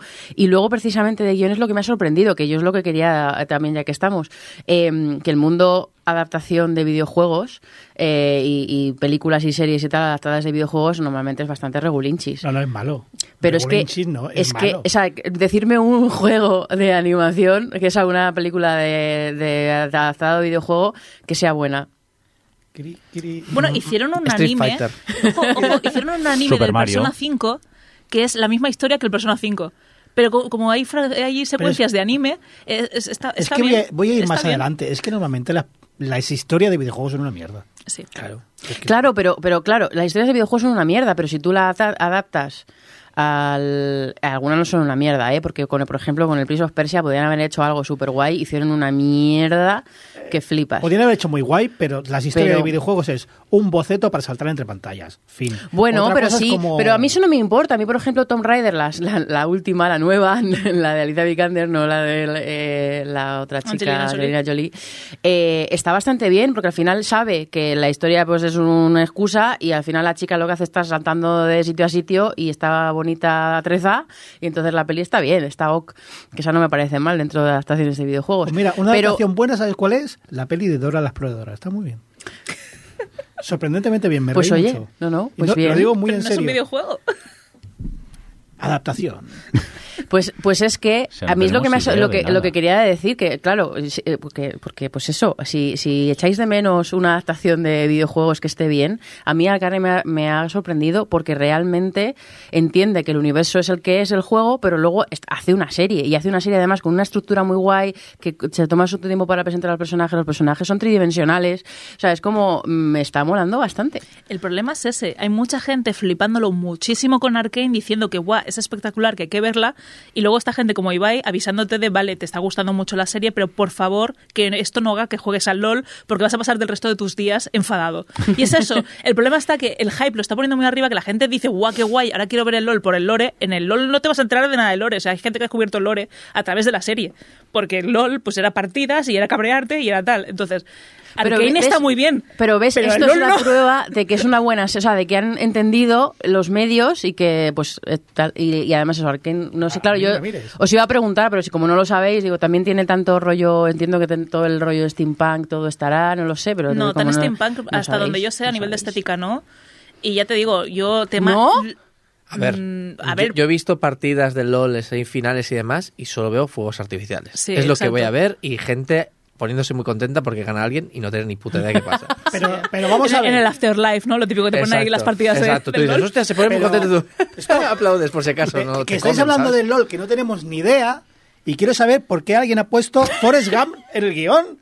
Aquí pone Forrest Gump. Yo creo que eso ha Yo sido tengo- Adri. Yo tengo algo que contaros. No, por- es un poco por el tema de las adaptaciones de videojuegos. Forrest Gump, adaptación de videojuegos. ¿Qué dice? Señora, ¿qué dice? Un momento que lo- Johnny, deja que se explique. por Lo vas a que entender. estás tú sobreexcitado por ir al buffet. Si, fu- si fueras oyente de OTV, sabrías que odio los biopics en un 90%. Hostia, pues primera noticia que tengo yo y hacemos el programa hace 16 años. Yo ve que no lo oye. Yo, yo- yo también lo digo, pero a lo mejor lo digo, pero no lo escucho. Bueno, Flash News, odio los biopics porque generalmente estás viendo una Wikipedia mm, filmada y me da mucha rabia. La vida entera de una persona no me interesa por muy famosa que sea, me interesa algo que me quieras contar sobre esa persona, pero no voy a entrar en ese tema. El caso es que yo siempre digo Y el que está citado soy yo, ¿sabes? que el mejor ¿Por qué estamos todos enfadados hoy? que el mejor biopic de la historia es Forrest Gump, que ni siquiera es un biopic. O sea, de ese tipo de biopics que hacen Wikipedia, el mejor es Forrest Gump. Porque, bueno, ya, o sea, como todos hemos visto Forrest Gump, podéis entender por qué. Eh, y no es un biopic de nadie, porque Forrest Gump no existió. Es un repaso por la historia. Su madre no le dijo que por la historia reciente de, de los Buba Estados Gump. Unidos. Buba no existe. Buba sí, creo que sí, Buba sí que existió. A ver, hay gente que está yendo, o sea, que son inspiraciones, pero el que no- el Forrest Gump no existe. Me ha roto. Pues es que vi, y esta sé, que sé que sí que la hemos visto más gente, Sí. eh, vi Free Guy y dije, hostia, es que al final, y pensando, pensam- o sea, en Jumanji, eh, o sea, al final las mejores... Un momento. Esto está escalando muy rápido. Aguanta, aguanta ahí, ya- Un ahí. momento. Dejar que acabe, que ya sabéis, de- dejar que acabe que mi, que mi cabeza está funcionando. One second. Un one momento, second. one second. No, Jordi, pon la música del OTV, anda. ¡Calla! Venga, Eh, Adri, que, pierde el punto. Sigue. Que pierdo el punto. Que al final Free Guy, que a mí me flipó, no, ahora eh, eh, os pregunto, pero pasa lo mismo que con Forrest Gump, que al final las mejores, los mejores, las mejores películas que tienen que es una adaptación entre comillas de videojuegos en el sentido que adaptan las idiosincrasia videojueguil, al final no son adaptaciones de, ju- de juegos reales. He mencionado Jumanji porque no sé si habéis visto las nuevas Jumanji, Sí. pero no son obviamente no son adaptaciones de ningún videojuego, pero pero captan muy bien la esencia de los videojuegos y la trasladan al lenguaje cinematográfico, que es Solo he visto la primera y me gustó mucho. pues la segunda está en la misma línea, es, es, es el mismo rollo. Y con Free Guy pasa eso, que al final tienes, obviamente, muchos homenajes y referencias, además mola porque tienen muchas IPs compradas y pueden mostrar cosas de verdad, pero adapta lo que son las mecánicas, tal, no sé qué, no sé cuántos, que otros videojuegos que son literalmente adaptaciones de videojuego, o sea, otras películas que son adaptaciones de videojuego, esta que no es adaptación de ninguno, como que mola mucho verla porque ha sabido adaptar un poquito el lenguaje videojueguil que no sé vosotros, pero vosotros cuando visteis Free Guy no pensasteis esto yo esto lo ve yo que sé, mi padre que no juega nunca a videojuegos y hay un montón de cosas por por de pro- co- cosas propias de la trama y de cómo avanza la Cultura. trama y de lo, la- sí, sí, la cultura de que, que digo, no lo puedes seguir, no puedes seguir es que esta Free Guy película. no es una película de videojuegos. No, no es una película de Es una videojuegos. película de la industria. Es una película de videojuegos. Y es una por película eso, de por la eso, cultura. Eso es a lo que voy, que es que, que mola porque al final pensando en, peli- en películas que están literalmente adaptadas de un videojuego, ninguna está bien, hay muy pocas que, que estén bien, pero esta que no adapta ningún videojuego, pero que sabe adaptar esa cultura, ese lenguaje, esos conceptos, porque el concepto de Free Guy está súper bien Pero traído. es que es lo mismo, es una historia de videojuego que es una mierda, pero es muy graciosa y sabe, sabe a lo que va. Pues y ya eso, está, está muy eso bien. voy. Yo me reí, el final no me gustó, pero me reí. Basto a ver The Last of Us, qué desastre va a ser. Uf, hostia, si Adri ya está emocionada con Free Guy. Era a ver si se picaba Adri, mía. pero no reaccionó. No, no me pico. Pero, pero eso, por eso decía Jumanji o, o esta, la de Scott Pilgrim era muy, muy, muy videojueguil. O sea, que, mo- o sea, que me resulta curioso que al final sean películas que no son de videojuegos, o sea, de un videojuego concreto, las que saben un poquito coger esta idiosincrasia y las que adaptan de, literalmente de videojuegos, no. El problema es la palabra literal, que Y- quieren ser o quieren hacer Ya. muchos guiños y no da. Y esto no es lo da. que entiendo sin, sin conocer el LOL y por lo que me decís, que hace bien Arcane, que entiende un poco lo que le sirve del videojuego y lo hace, aunque no, pues eso, viéndola, dice, no, no veo yo el videojueguil como sí que lo veo en Free Guy, por ejemplo, que es otro rollo. Que además de Free Guy es eso, o sea, no solo adapta el lenguaje o el medio del videojuego, sino la industria alrededor, porque también se ven todas esas escenas de los desarrolladores, la toma de decisiones, eh, el ego de un CEO, el, ¿sabes? En plan, de, hay muchas cosas de la industria que por cosas como las que estamos comentando hoy, antes de con Activision Blizzard o tal, también se ven reflejadas allí. Es decir, no solo ha sabido captar eh, todo lo que es el mundo online y cómo sería el dentro de un juego y el protagonismo y el menú y todas esas interacciones, sino es que también te está reflejando a la vez cómo funciona internamente la industria. Y eso me pareció muy chulo, aparte de ya todos los cameos y guiños con licencias, que, que obviamente me, me encantó y aplaudí me como una loca. Pero perdona por venir a hablar de cine, ¿eh? Perdona, y de series. No, no, si yo te perdono, solo pido la sintonía adecuada. Pero te perdono. Que no la voy a poner. Hombre, que eres un pesado. ¿Porque salta el copyright o qué? Sí, claro, porque luego los de LOTV nos demandan, ¿A ti te moló Free Guy o qué? A mí me gustó. Pero eso lo- se lo ponga a mi padre y no entiende nada, también te lo digo yo. Por eso. Que un mínimo concepto, saber que es un NPC. Porque eso tampoco es fácil de explicar a No, alguien no, que no ha jugado nunca a Lo videojuegos. explican en la película. No queda claro. Para alguien que no ha jugado a videojuegos, yo creo que no. es lo no típico que, que es muy genérica, pero hay guiños que. O sea, el Dude es un homenaje claro a Duke Nukem. Habrá gente que no lo ha pillado, pero es gracioso igual. Sí.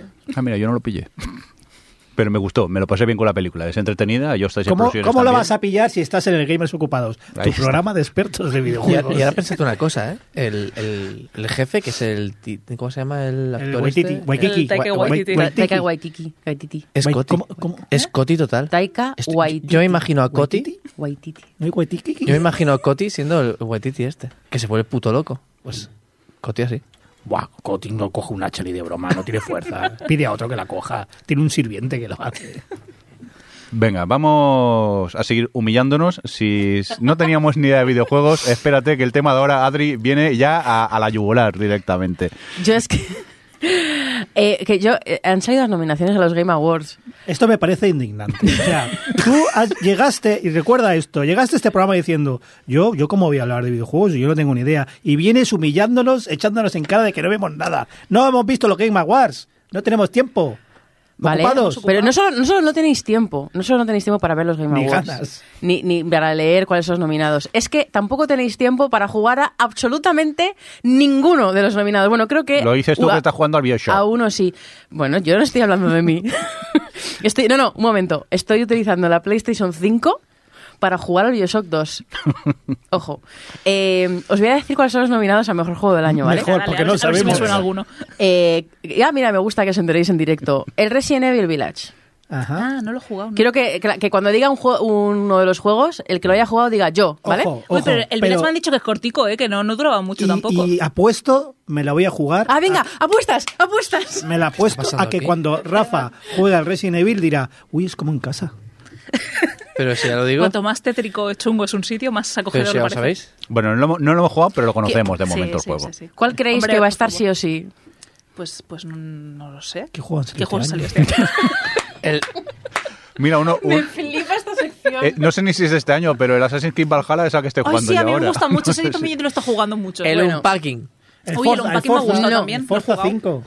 Voy a decir los juegos nominados El y el que lo haya jugado que diga yo, ¿vale? El Pokémon Unite. Resident Evil Village. No. Vale, No lo he jugado, ¿no? No lo, lo tengo ahí en backlog. Que ha dicho que cuando hayamos jugado. Ah, vale. Pero, pero yo lo tengo a puntito. Siga. El, Take- el It Takes Two. Ay, yo sí lo he jugado y lo he comentado aquí. Yo me lo he bajado. Yo lo tengo comprado. Lo tengo comprado. Vale, uno, punto para, bueno, punto bueno. para Ida. Uy, soy la más gamer. Pero comprarlo, comprarlo, punto, punto de comprarlo gamer. físico, tenerlo No. ahí precintado. Jugar. Digital, Punto de gamer para Ida. Psychonauts 2. No lo he jugado. Yo lo he empezado y lo he dejado.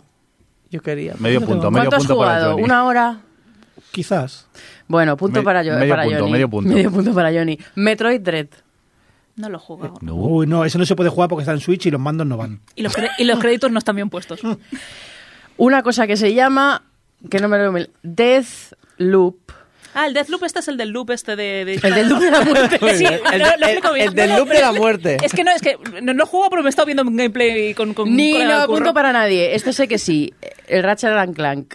Este la has jugado ¿Pero tú. cuál? No. No. El nuevo cosa, este el nuevo, el Ah, último. porque es, El cosa, es el Ratchet cosa. 2003, pues, es que me he este apuntado solo Ratchet and Clank, Tu pero programa de que el de este año. Ese es el de Play 5 y se lo puedes haber jugado o tú o Jordi. Oye, pero hemos Yo jugado no. 12 minutos. ¿Por qué que no Yo pensaba que lo habías jugado tú. Que solo está en Play 5. Que te- Bueno, vale, yo qué sé. Vale, pues mira, hemos salido de la lista de juegos nominados al mejor juego del año con un punto para Ida y medio para Johnny. Somos ocupados. Pero el y 12 vagos. minutos es este año, ¿por qué no sale? Ese me, lo jugado. A mí, o sea, las, A lo mejor demandas... porque es malo. Y No, luego malo. añadir que he estado mirando el resto de categorías y pasa un poco como los Oscar, esta cosa que me da mucha rabia y es que al final en todas las secciones, en todas las categorías están prácticamente los mismos juegos. O sea, en arte en- es como me da muchísima rabia esto porque, en fin, lo que sea. Te da rabia. Pero me da rabia. Qué raro. Pero que gratuito. Vinagre. Pues sí, no, yo no soy nada vinagre, pero me da rabia porque, porque pueden destacar, o sea, como juego del año, ok, pero yo que sé, en música, pues seguro que hay un montón de juegos. Hombre, el que- Valhalla, el Assassin's Creed. Valhalla tiene banda sonora de War O en arte, que a lo mejor el mejor juego como completo puedo entender que no esté nominado, pero que a lo mejor en arte, no lo sé, como que haya un poquito de variedad de títulos, no lo sé. Pero ves esto y dices, pues nada, mm, este es el resumen del año 2021 de videojuegos. No, es el Pues resumen de la, de la prensa. De la pre- bueno, yo, claro, claro, que al final. De la pues, prensa es- generalista.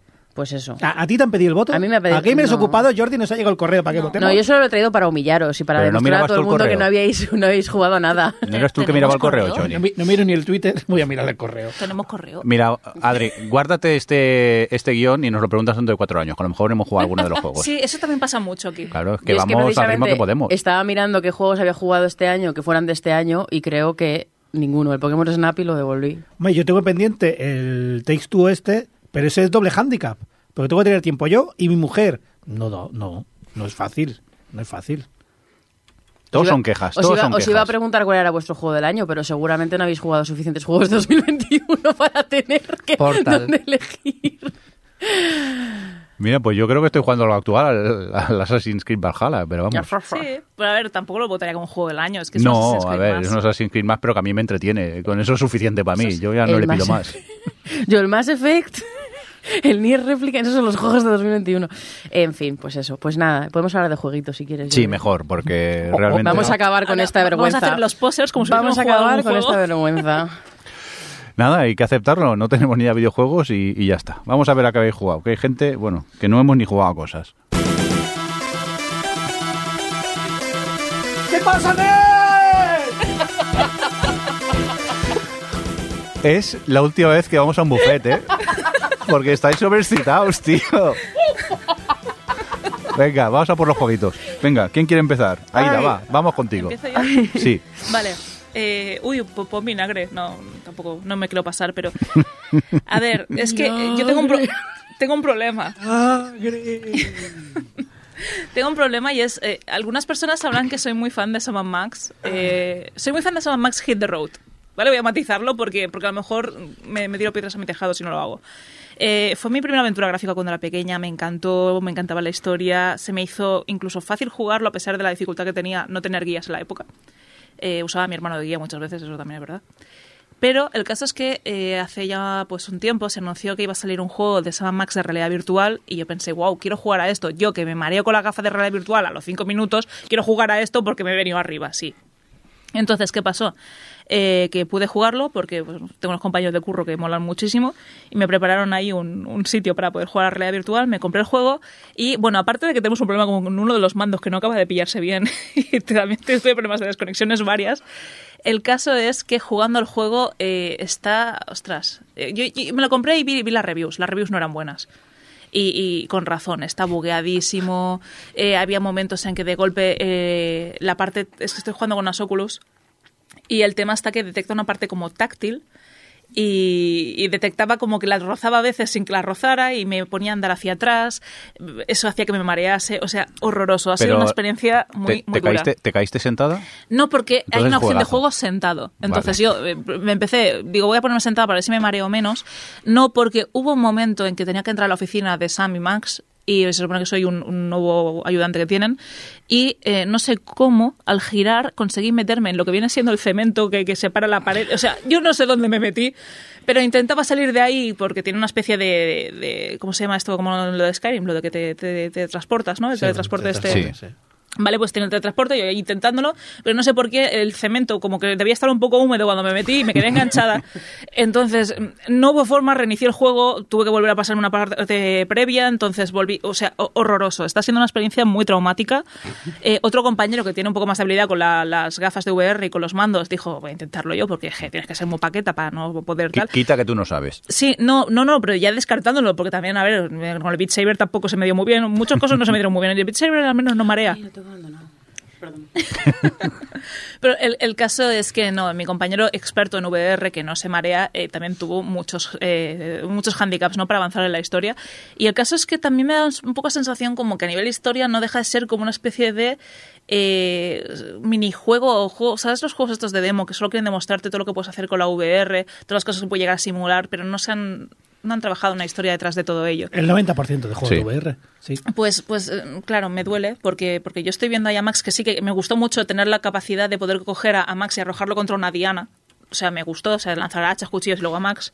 Pero mm, me he quedado un poco con, con mal sabor de boca con esta experiencia VR que me marea y me buguea y me, me tiene... No, no lo Lo, recomiendo. he dejado, no lo recomiendo y si alguna vez veis un juego en Steam que tiene críticas tan malas como The Quiet Man o Saban Max, no seáis como yo, no lo compréis porque digáis no puede ser tan malo, lo es. Pues, Haced caso a la gente que vota en Steam. Pues se está quedando un programa muy alegre hoy.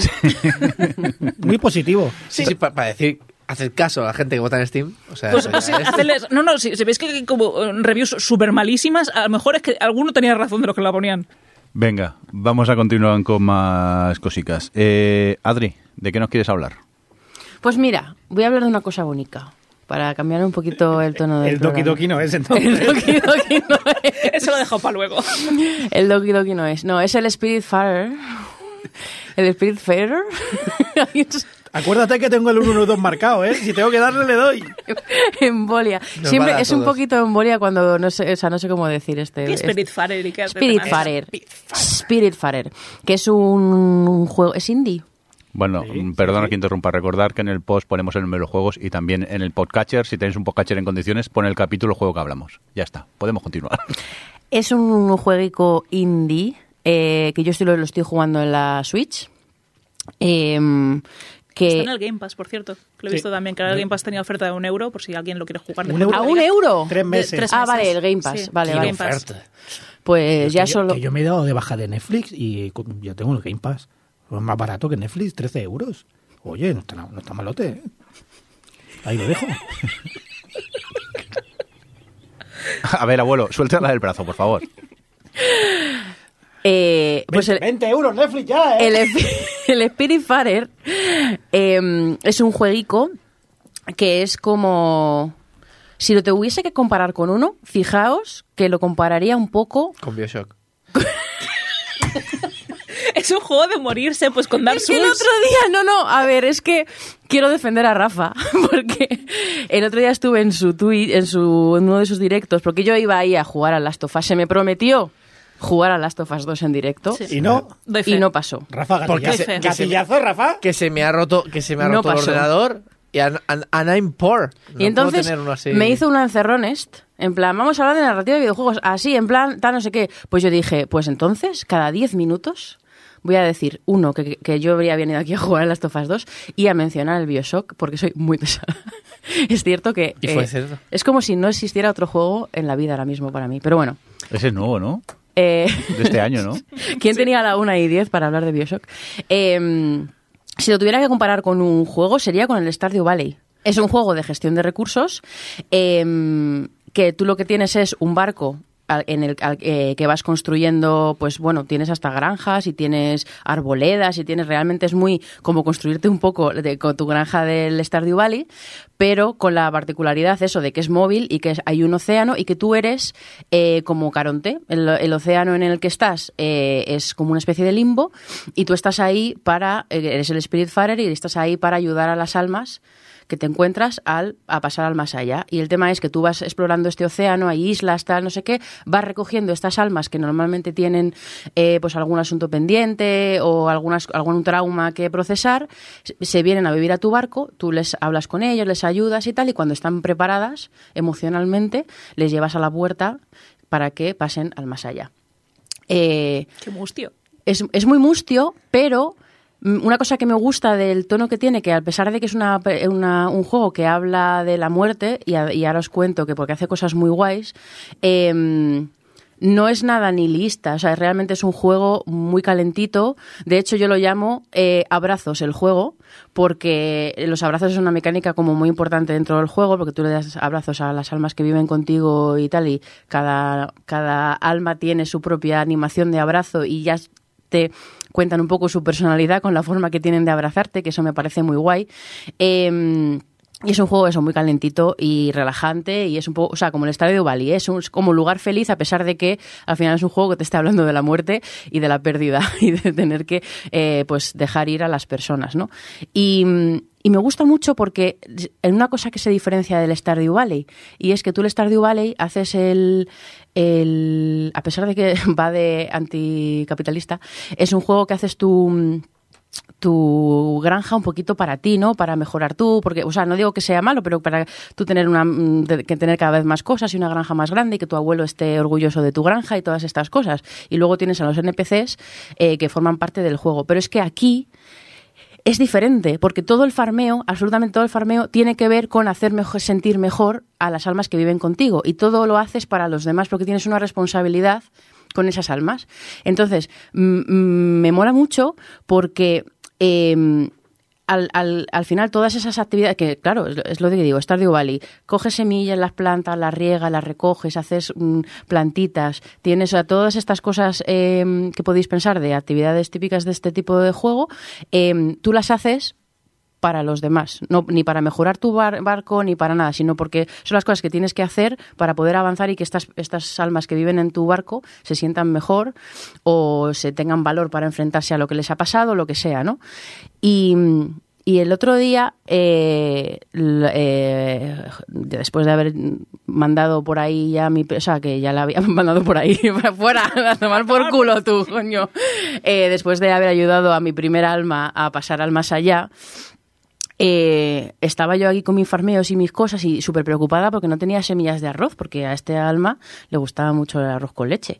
Y, entonces me di cuenta de que estaba, o sea, pues eso, de que ya no me hacía falta y de que ya no tenía que mm, hacer todo el proceso que, tiene, que, que tenía que llevar y que yo sabía que tenía que llevar para, para tener arroz con leche porque esa persona, o sea, ese alma ya no vivía en mi barco. Y me pareció súper bonito que al final, con una cosa tan, tan de videojuego, con una cosa que, es, además mucha gente de este tipo de juegos no les gusta porque es muy, muy, repetitivo, bueno, lo, lo dijisteis vosotros eh, con el, con este, con el, con el Animal Crossing.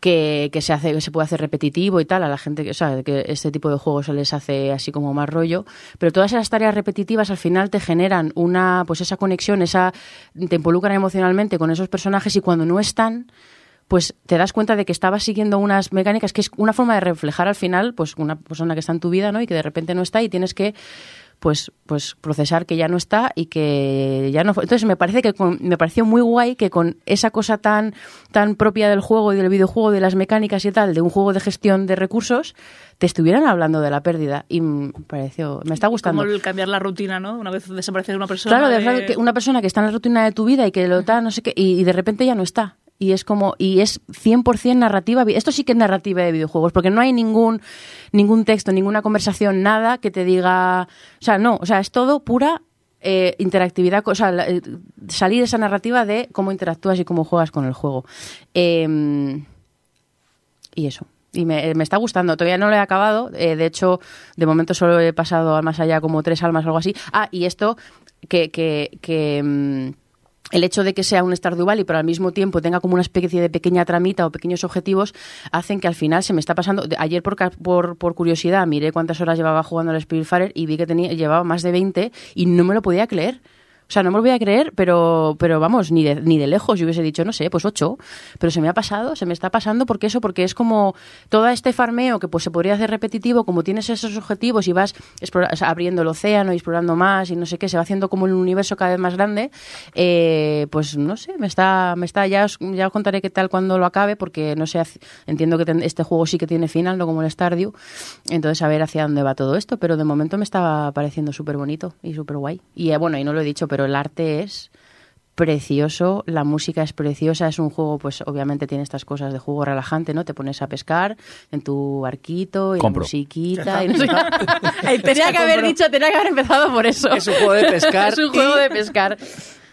Y, y eso, y luego tiene cositas eso, es un poquito Metroidvania, de que vas consiguiendo habilidades que pues son, tienes que volver atrás del, del océano para islas a las que ibas que, e ir a sitios a los que no podías acceder. O sea que como tiene un montón de elementos, que jolín, con la tontería, me está pareciendo un juego bastante completico.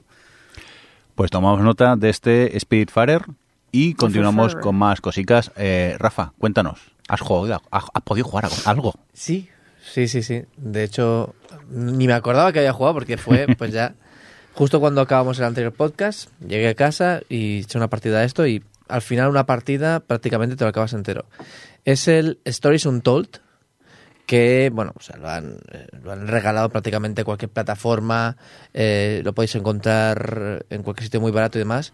Eh, es un juego, pues, con una ambientación muy, en algunos casos, en algunas cosas, mejor dicho, muy Stranger Things. De hecho, no se ocultan. O sea, de hecho, la introducción es muy Stranger Things. Es un juego de... em, no diré terror, porque la verdad es que no, no es que sea de terror, sino la ambientación es más bien un poco, pues, pues eso, ¿no? Lo fantástico y quizás lo fantástico oscuro este que a alguna persona puede dar un poco de miedo y por eso mucha gente dice que es un juego de miedo, pero bueno, no creo que lo sea. Es un juego que empieza delante, delante de un ordenador, obviamente es, es eh, digamos, un entorno 3D y demás, y es como si tú hubieras llegado a casa de tus padres, ¿vale? Donde estaba tu habitación en los 80 o finales de los 80, donde tienes ahí tu simulado ZX Spectrum, el ordenador de 8 bits de, de aquella época, enchufado una pantalla y dices, voy a echar una partida, a ver qué pasa. Y ahí tenías lo que tenías, la cinta cassette que estaba preparada para ser cargada, es una aventura textual. Las aventuras textuales, por si no sabes qué son, cuando no habían gráficos en los ordenadores, pues inventaron estos juegos en los cuales pues te narra qué es lo que tienes delante o que tienes que imaginar que hay en tu entorno. Te dice, por ejemplo, estás en un campo que no sé cuántos, delante tuyo tienes no sé qué. Entonces tú puedes utilizar verbos, como por ejemplo, mirar alrededor, ¿vale? Para que te describa un poco más lo que hay.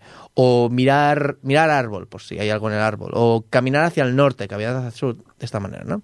Sí, sí, si no lo escribes correcto, no- no Exactamente, avanzaba. exactamente. No lo escribes correcto. Bueno, yo lo juego en Switch, con lo cual no se tiene que escribir. En PC no sé si tienes que escribir algo demás, pero la gracia es que todo se hace con opciones, al fin y al cabo. Es decir, Jo, pero eso que pierde como un poco la gracia, ¿no? sí, pero es que no es que estés jugando a esa historia. Estás jugando a alguien que juega esa historia. Eso es lo importante. Ah, qué meta. Vale, es muy meta. La verdad es que el juego entero es muy meta.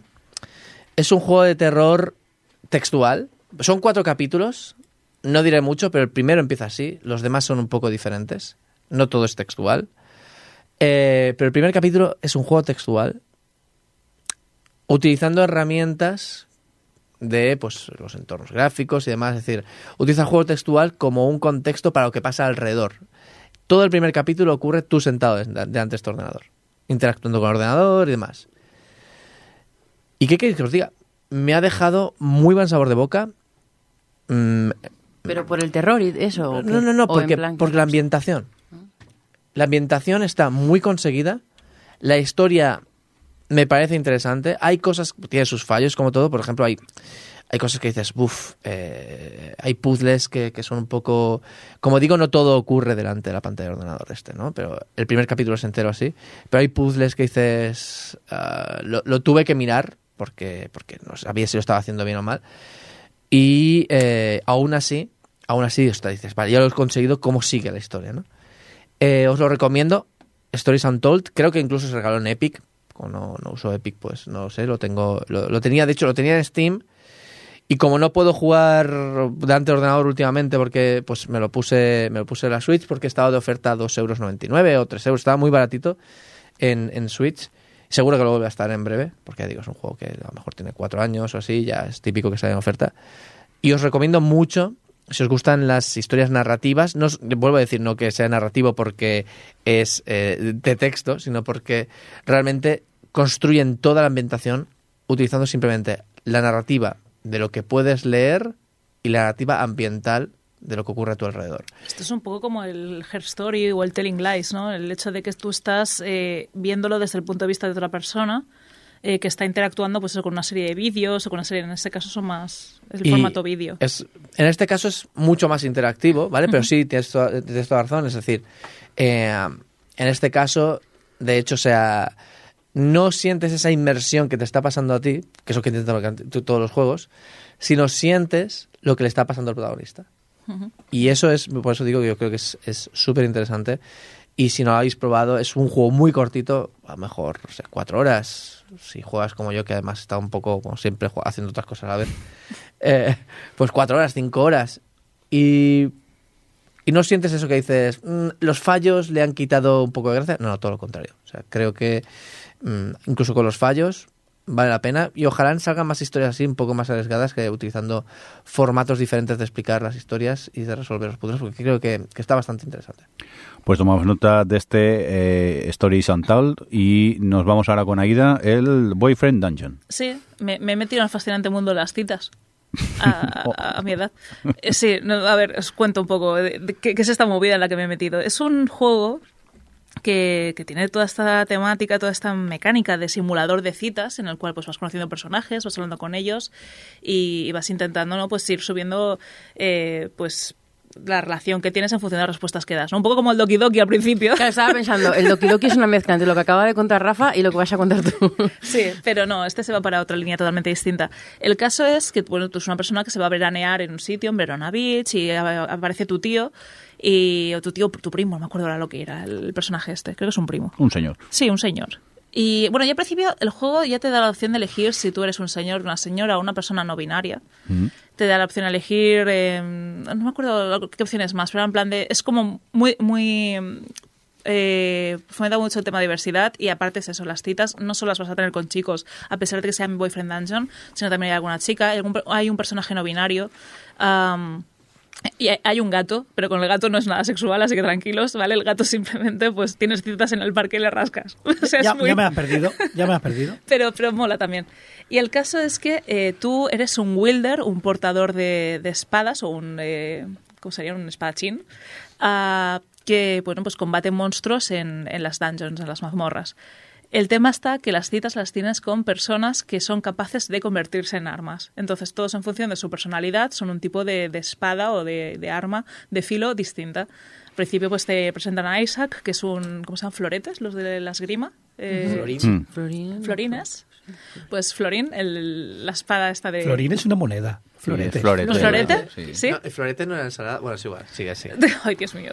Bueno, no sabemos ni de videojuegos ni de esgrima, pero Este aquí estamos, este oye, eso es lo que importa. ¿Qué queréis? Tengo hambre. Queda poco hambre. para el bufete. Pues el caso es eso, ¿no? Que en función de las personalidades, en función de cómo son, pues uno es un sable, el otro es una daga, bueno, la otra es una daga, eh, el gato es con una especie de puño americano con pinchos, lo cual me fascina. Tengo una pregunta. ¿La espada del gatete es furry? Es, no, no, no, es un, es un puño americano con pinchos, o sea, realmente el gato es bastante chungo. Hay uno que me gusta mucho, es una guadaña. Me mola. Y además es un personaje muy intenso, me cae bien. Se llama Rowan, creo que también es un poco no binario, no, no sé muy bien lo que es, pero me cae bien. El caso es que, eh, pues, en función de las decisiones que vayas tomando, vas adquiriendo relaciones más estables, un poco como los vínculos de, de- del persona, ¿no? Eh, que vas mejorando eso y va desbloqueando, pues, nuevas habilidades que puedes hacer con ese arma en concreto. Y, pues, eh, tienes de objetivo Ah, una pregunta que también te hace al principio del juego, perdón, porque esto es importante, es, eh, va a haber una persona que te va a dar consejos eh, a lo largo de, de tu historia, un poco rollo terapeuta, y que va a llamarse Mom. ¿Estás de acuerdo con esto? Y es en plan de incluso te preguntan por si tienes una mala relación con tu madre, puedes elegir que eso no suceda.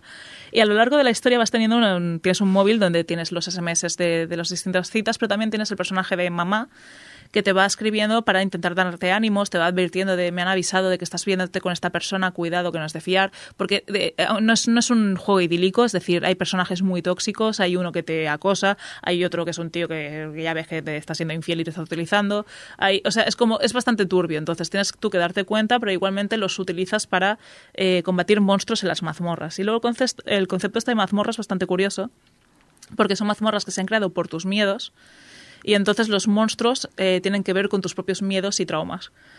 Eh, de modo que cuando vas a las mazmorras, pues por ejemplo, eh, la- en mi caso la protagonista tiene miedo al cambio. Entonces empiezan a aparecer elementos eh, tecnológicos, pero muy antiguos, muy retro, que a medida que vas avanzando en los niveles de las mazmorras, cada vez son más nuevos. Entonces empiezas viendo, por ejemplo, televisores de, en blanco y negro y tres niveles más tarde ya son a color.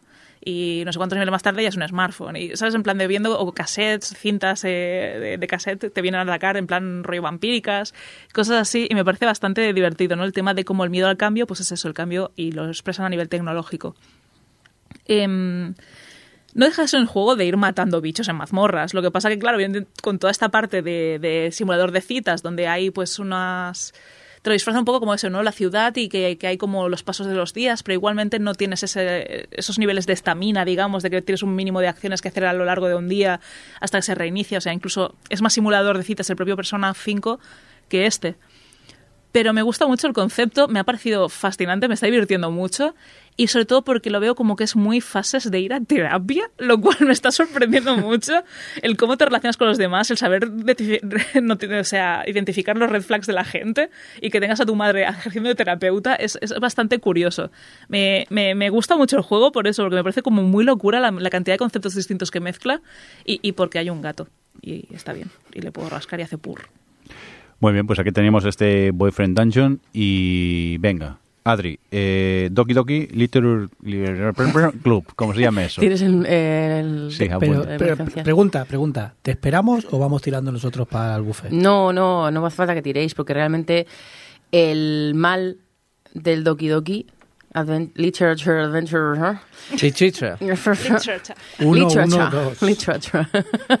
es que no se puede hablar de él bien sin joderle la experiencia a la- quien lo vaya a jugar. Es la primera norma del Doki Doki, de ese club. No se habla de es- to- pero totalmente es muy difícil Pues hablar entonces, bien de. Doki Doki sí, Doki Doki no. No me tampoco me coartes, que ya encontraré yo formas De darle la de vuelta hablar para del decirlo sin juego. spoilear. Buscando el O vacío sea, legal. vamos a ver. Que nos hagan bocatas en el, en el bufete. Bocata de sushi. No, Por no, favor. yo me piro y eso ya lo paráis luego. Venga, adiós. Sigue. El Doki Doki Adventure, no, espera, Literature eh, es un juego de citas. Sí. Es, ¿Es un una, juego? ¿Es es un una juego? novela visual. Es un juego. Bueno, es una novela visual eh, que, bueno, pues plantea esta situación muy de esto de este mm, este género del anime que se llama el harem, ¿no? Que es un señor que tiene un montón de chicas a su alrededor que beben en las aguas por él y, solo existen para él. Y este rollo de ma- eh, fantasía masculina. eh, y en este caso, pues es un chico que le- tres chicas le, le invitan a que se forme parte de un club de literatura.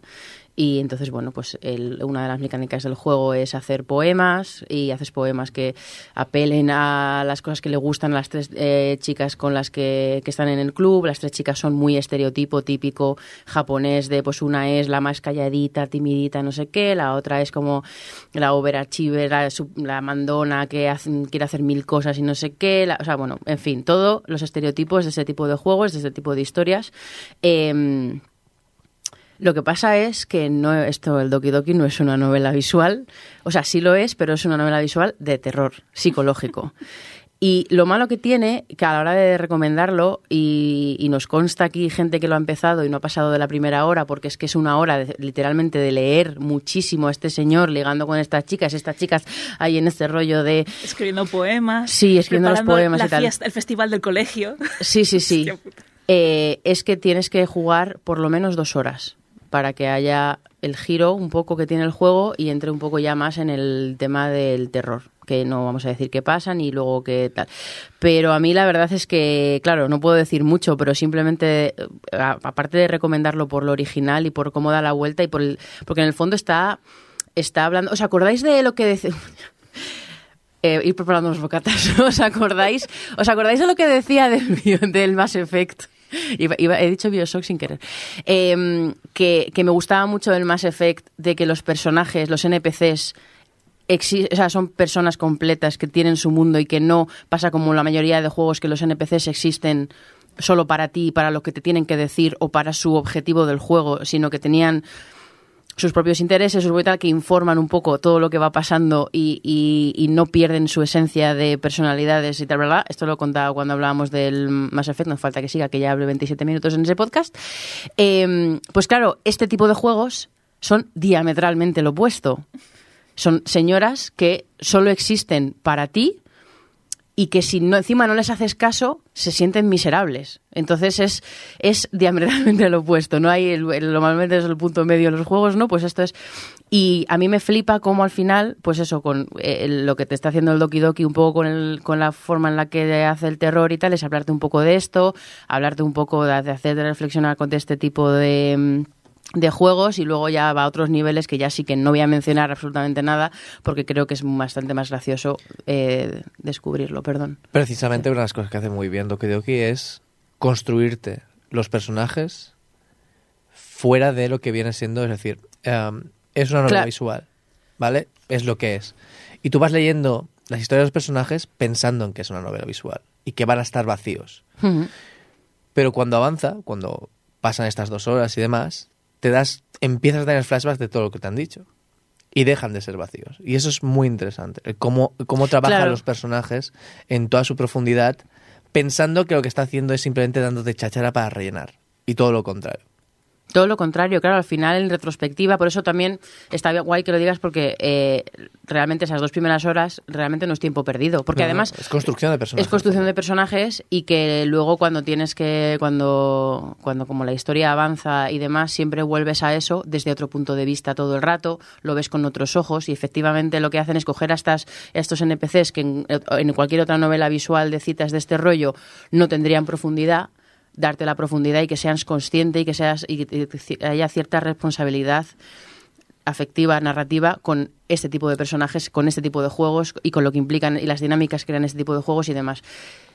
Es súper interesante. Y ya está, y ya está, porque estáis bordeando, Sí, sí, estáis no. bordeando el, El spoiler. spoiler. Ya Sí. está, ya Sí. está, no decimos más. Entonces, ¿sí o no? Súper sí, súper sí, porque además la forma, luego ya está cómo hace, cómo crea el terror psicológico, qué técnicas utiliza para, para eh, claro, porque dices, es una novela visual, súper rosita, súper todo kawaii, ¿no? Eh, y la forma en la que tiene de generarte esa tensión, eh, también con el propio lenguaje del videojuego, por cierto, rompiéndolo, bueno, no, venga, ya está, ya está. No voy a seguir, no voy a seguir. Eh, Pero tiene que- cosas, sub- muchísi- muchísimas cosas Que hay que ser un poco paciente, ¿no? Hay que ser muy paciente, ver, muy mucho- paciente. Yo leo estamos- rápido y, y tardé dos horas Yo- en llegar, ¿eh? Al momento. Yo os digo una cosa, yo casi me desespero, ¿eh? Porque Eso- lo jugaba en directo y la gente me va insistiendo, tal, no sé qué. Y al final, pues, de dos horitas que iba a jugar, Tú pensabas que te iban troleando, ¿no? Los- Es que justo cuando iba a hacer el directo, cuando justo iba a hacer el directo, Esto le bueno, pasó no, a lo acabé, seis horas jugando. O sea, acabé a las 3 de la mañana o seis horas. no sé, porque claro, también vas respondiendo al chat y todo esto, vas interactuando, ¿no? Y vas jugando un poco, pero, eh, digo, con la gente. Pues lo hice del tirón. Es que lo acabé haciendo del tirón. Pero a mí me pasó igual, ¿eh? Me puse y dije, iba, iba- estaba ya hasta las narices y al final estuve hasta las 2 de la mañana. La cosa es que hay dos versiones, por cierto, ahora mismo. Hay la versión, pues, la, la original, que es una versión gratuita que, que, que está en PC, que está hecha, pues, en Python. De hecho... Está traducida. Está traducida al, al español y demás y, y la podéis ver, incluso podréis llegar a mirar pues, pues cómo está hecha y de hecho, pues bueno, eh, es, es muy interesante, Bueno, yo, os la ju- yo recomiendo. en su día jugué el original, ¿eh? Es que el, el original, de hecho, o sea, no creo que haya envejecido mal. no ha envejecido mal, no ha envejecido mal porque además tiene mecánicas muy interesantes y también tenéis la versión de pago, ¿vale? Que es la deluxe, que añade más cosas y demás. Y eh, bueno, está también para Switch, ¿no? Eh, De hecho, o sea, lo rehicieron precisamente para poderlo portar a consolas y poder hacer una versión un poco más extendida. Sí, si lo jugáis, cuando acabéis, nos escribís a, tu- a Twitter de arroba gamersocupados y os pasamos los vídeos de las teorías de conspiración. Exactamente. Porque si no es spoiler. y si no es spoiler. Ese Twitter que miramos tantísimo. Lo miramos, Bueno, porque nos llegan notificaciones. Que iba a decir que, que precisamente es eso, que, que Rafa comentaba lo de en directo. No, no recomiendo este juego para jugarlo en directo a nadie porque le pasó a Lo Eulogio, el, el, el chico este, el humorista, el dibujante. Bueno, ahora, ya, ahora ya no sé lo que es, ahora creo que son los dibujantes, el ilustrador. Pero él jugó en Twitch eh, al juego y qué pasa, que estaba harto y lo dejó. O sea, se acabó hartando y dejando la gente insistiéndole mucho en que no, que tienes que jugarlo. Dice, no, ya me habéis tenido aquí casi dos horas jugando y no pasa nada, solo estoy leyendo esto y estoy cabreado, tal, no sé cuánto. Al final convencieron para que, que siguiera jugando y ahí es cuando ya le petó la cabeza y cambió el discurso totalmente a tenéis que jugar este juego. O sea, digo, porque no lo juguéis en directo porque os vais a desesperar, pero jugadlo con paciencia y, y ostras, y entonces sí que sorprende. Pues tomamos nota de este Doki Doki Literature Club Jazz Mónica. y con eso nos vamos a comer. Venga, vamos a despedirnos, pero corriendo. Johnny, adiós. Adiós, Bobby es un cabrón. Eh, por ejemplo, eh, Rafa, adiós. Adiós, Bobby Cotti, un carón. Aida, adiós. Adiós. Eh, ¿Usted cómo se llamaba la chica? Ah, sí, Adriana, adiós. Bobby Cabrón. y un cordial saludo también de quien nos acompañó con vosotros, el señor Mirindo. Hasta luego.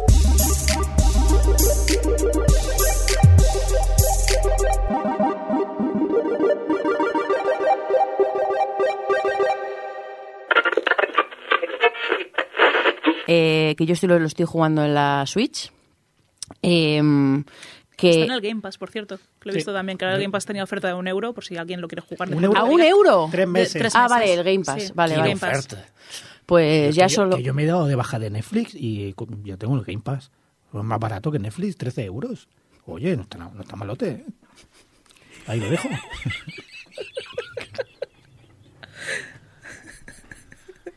Que los catalanes somos agarrados. Reíros y ya empalmaremos. La he desmontado. Es que me estaba mirando, no la habéis visto. Pero me estaba mirando y me estaba haciendo así con las... Es que abuelo, es un abuelo. Ya dentro de ¿Por nada qué? te coge el brazo. Que te va a coger el brazo. Niña, que está, A un euro, ¿eh? Ya me, Niña, que está en el Game Pass a un euro. me, me he desuscrito de Netflix. me he desuscrito de Netflix. Ay. Hostia, hay que guardar todas las tomas falsas de este episodio. Qué horror. Qué despropósito.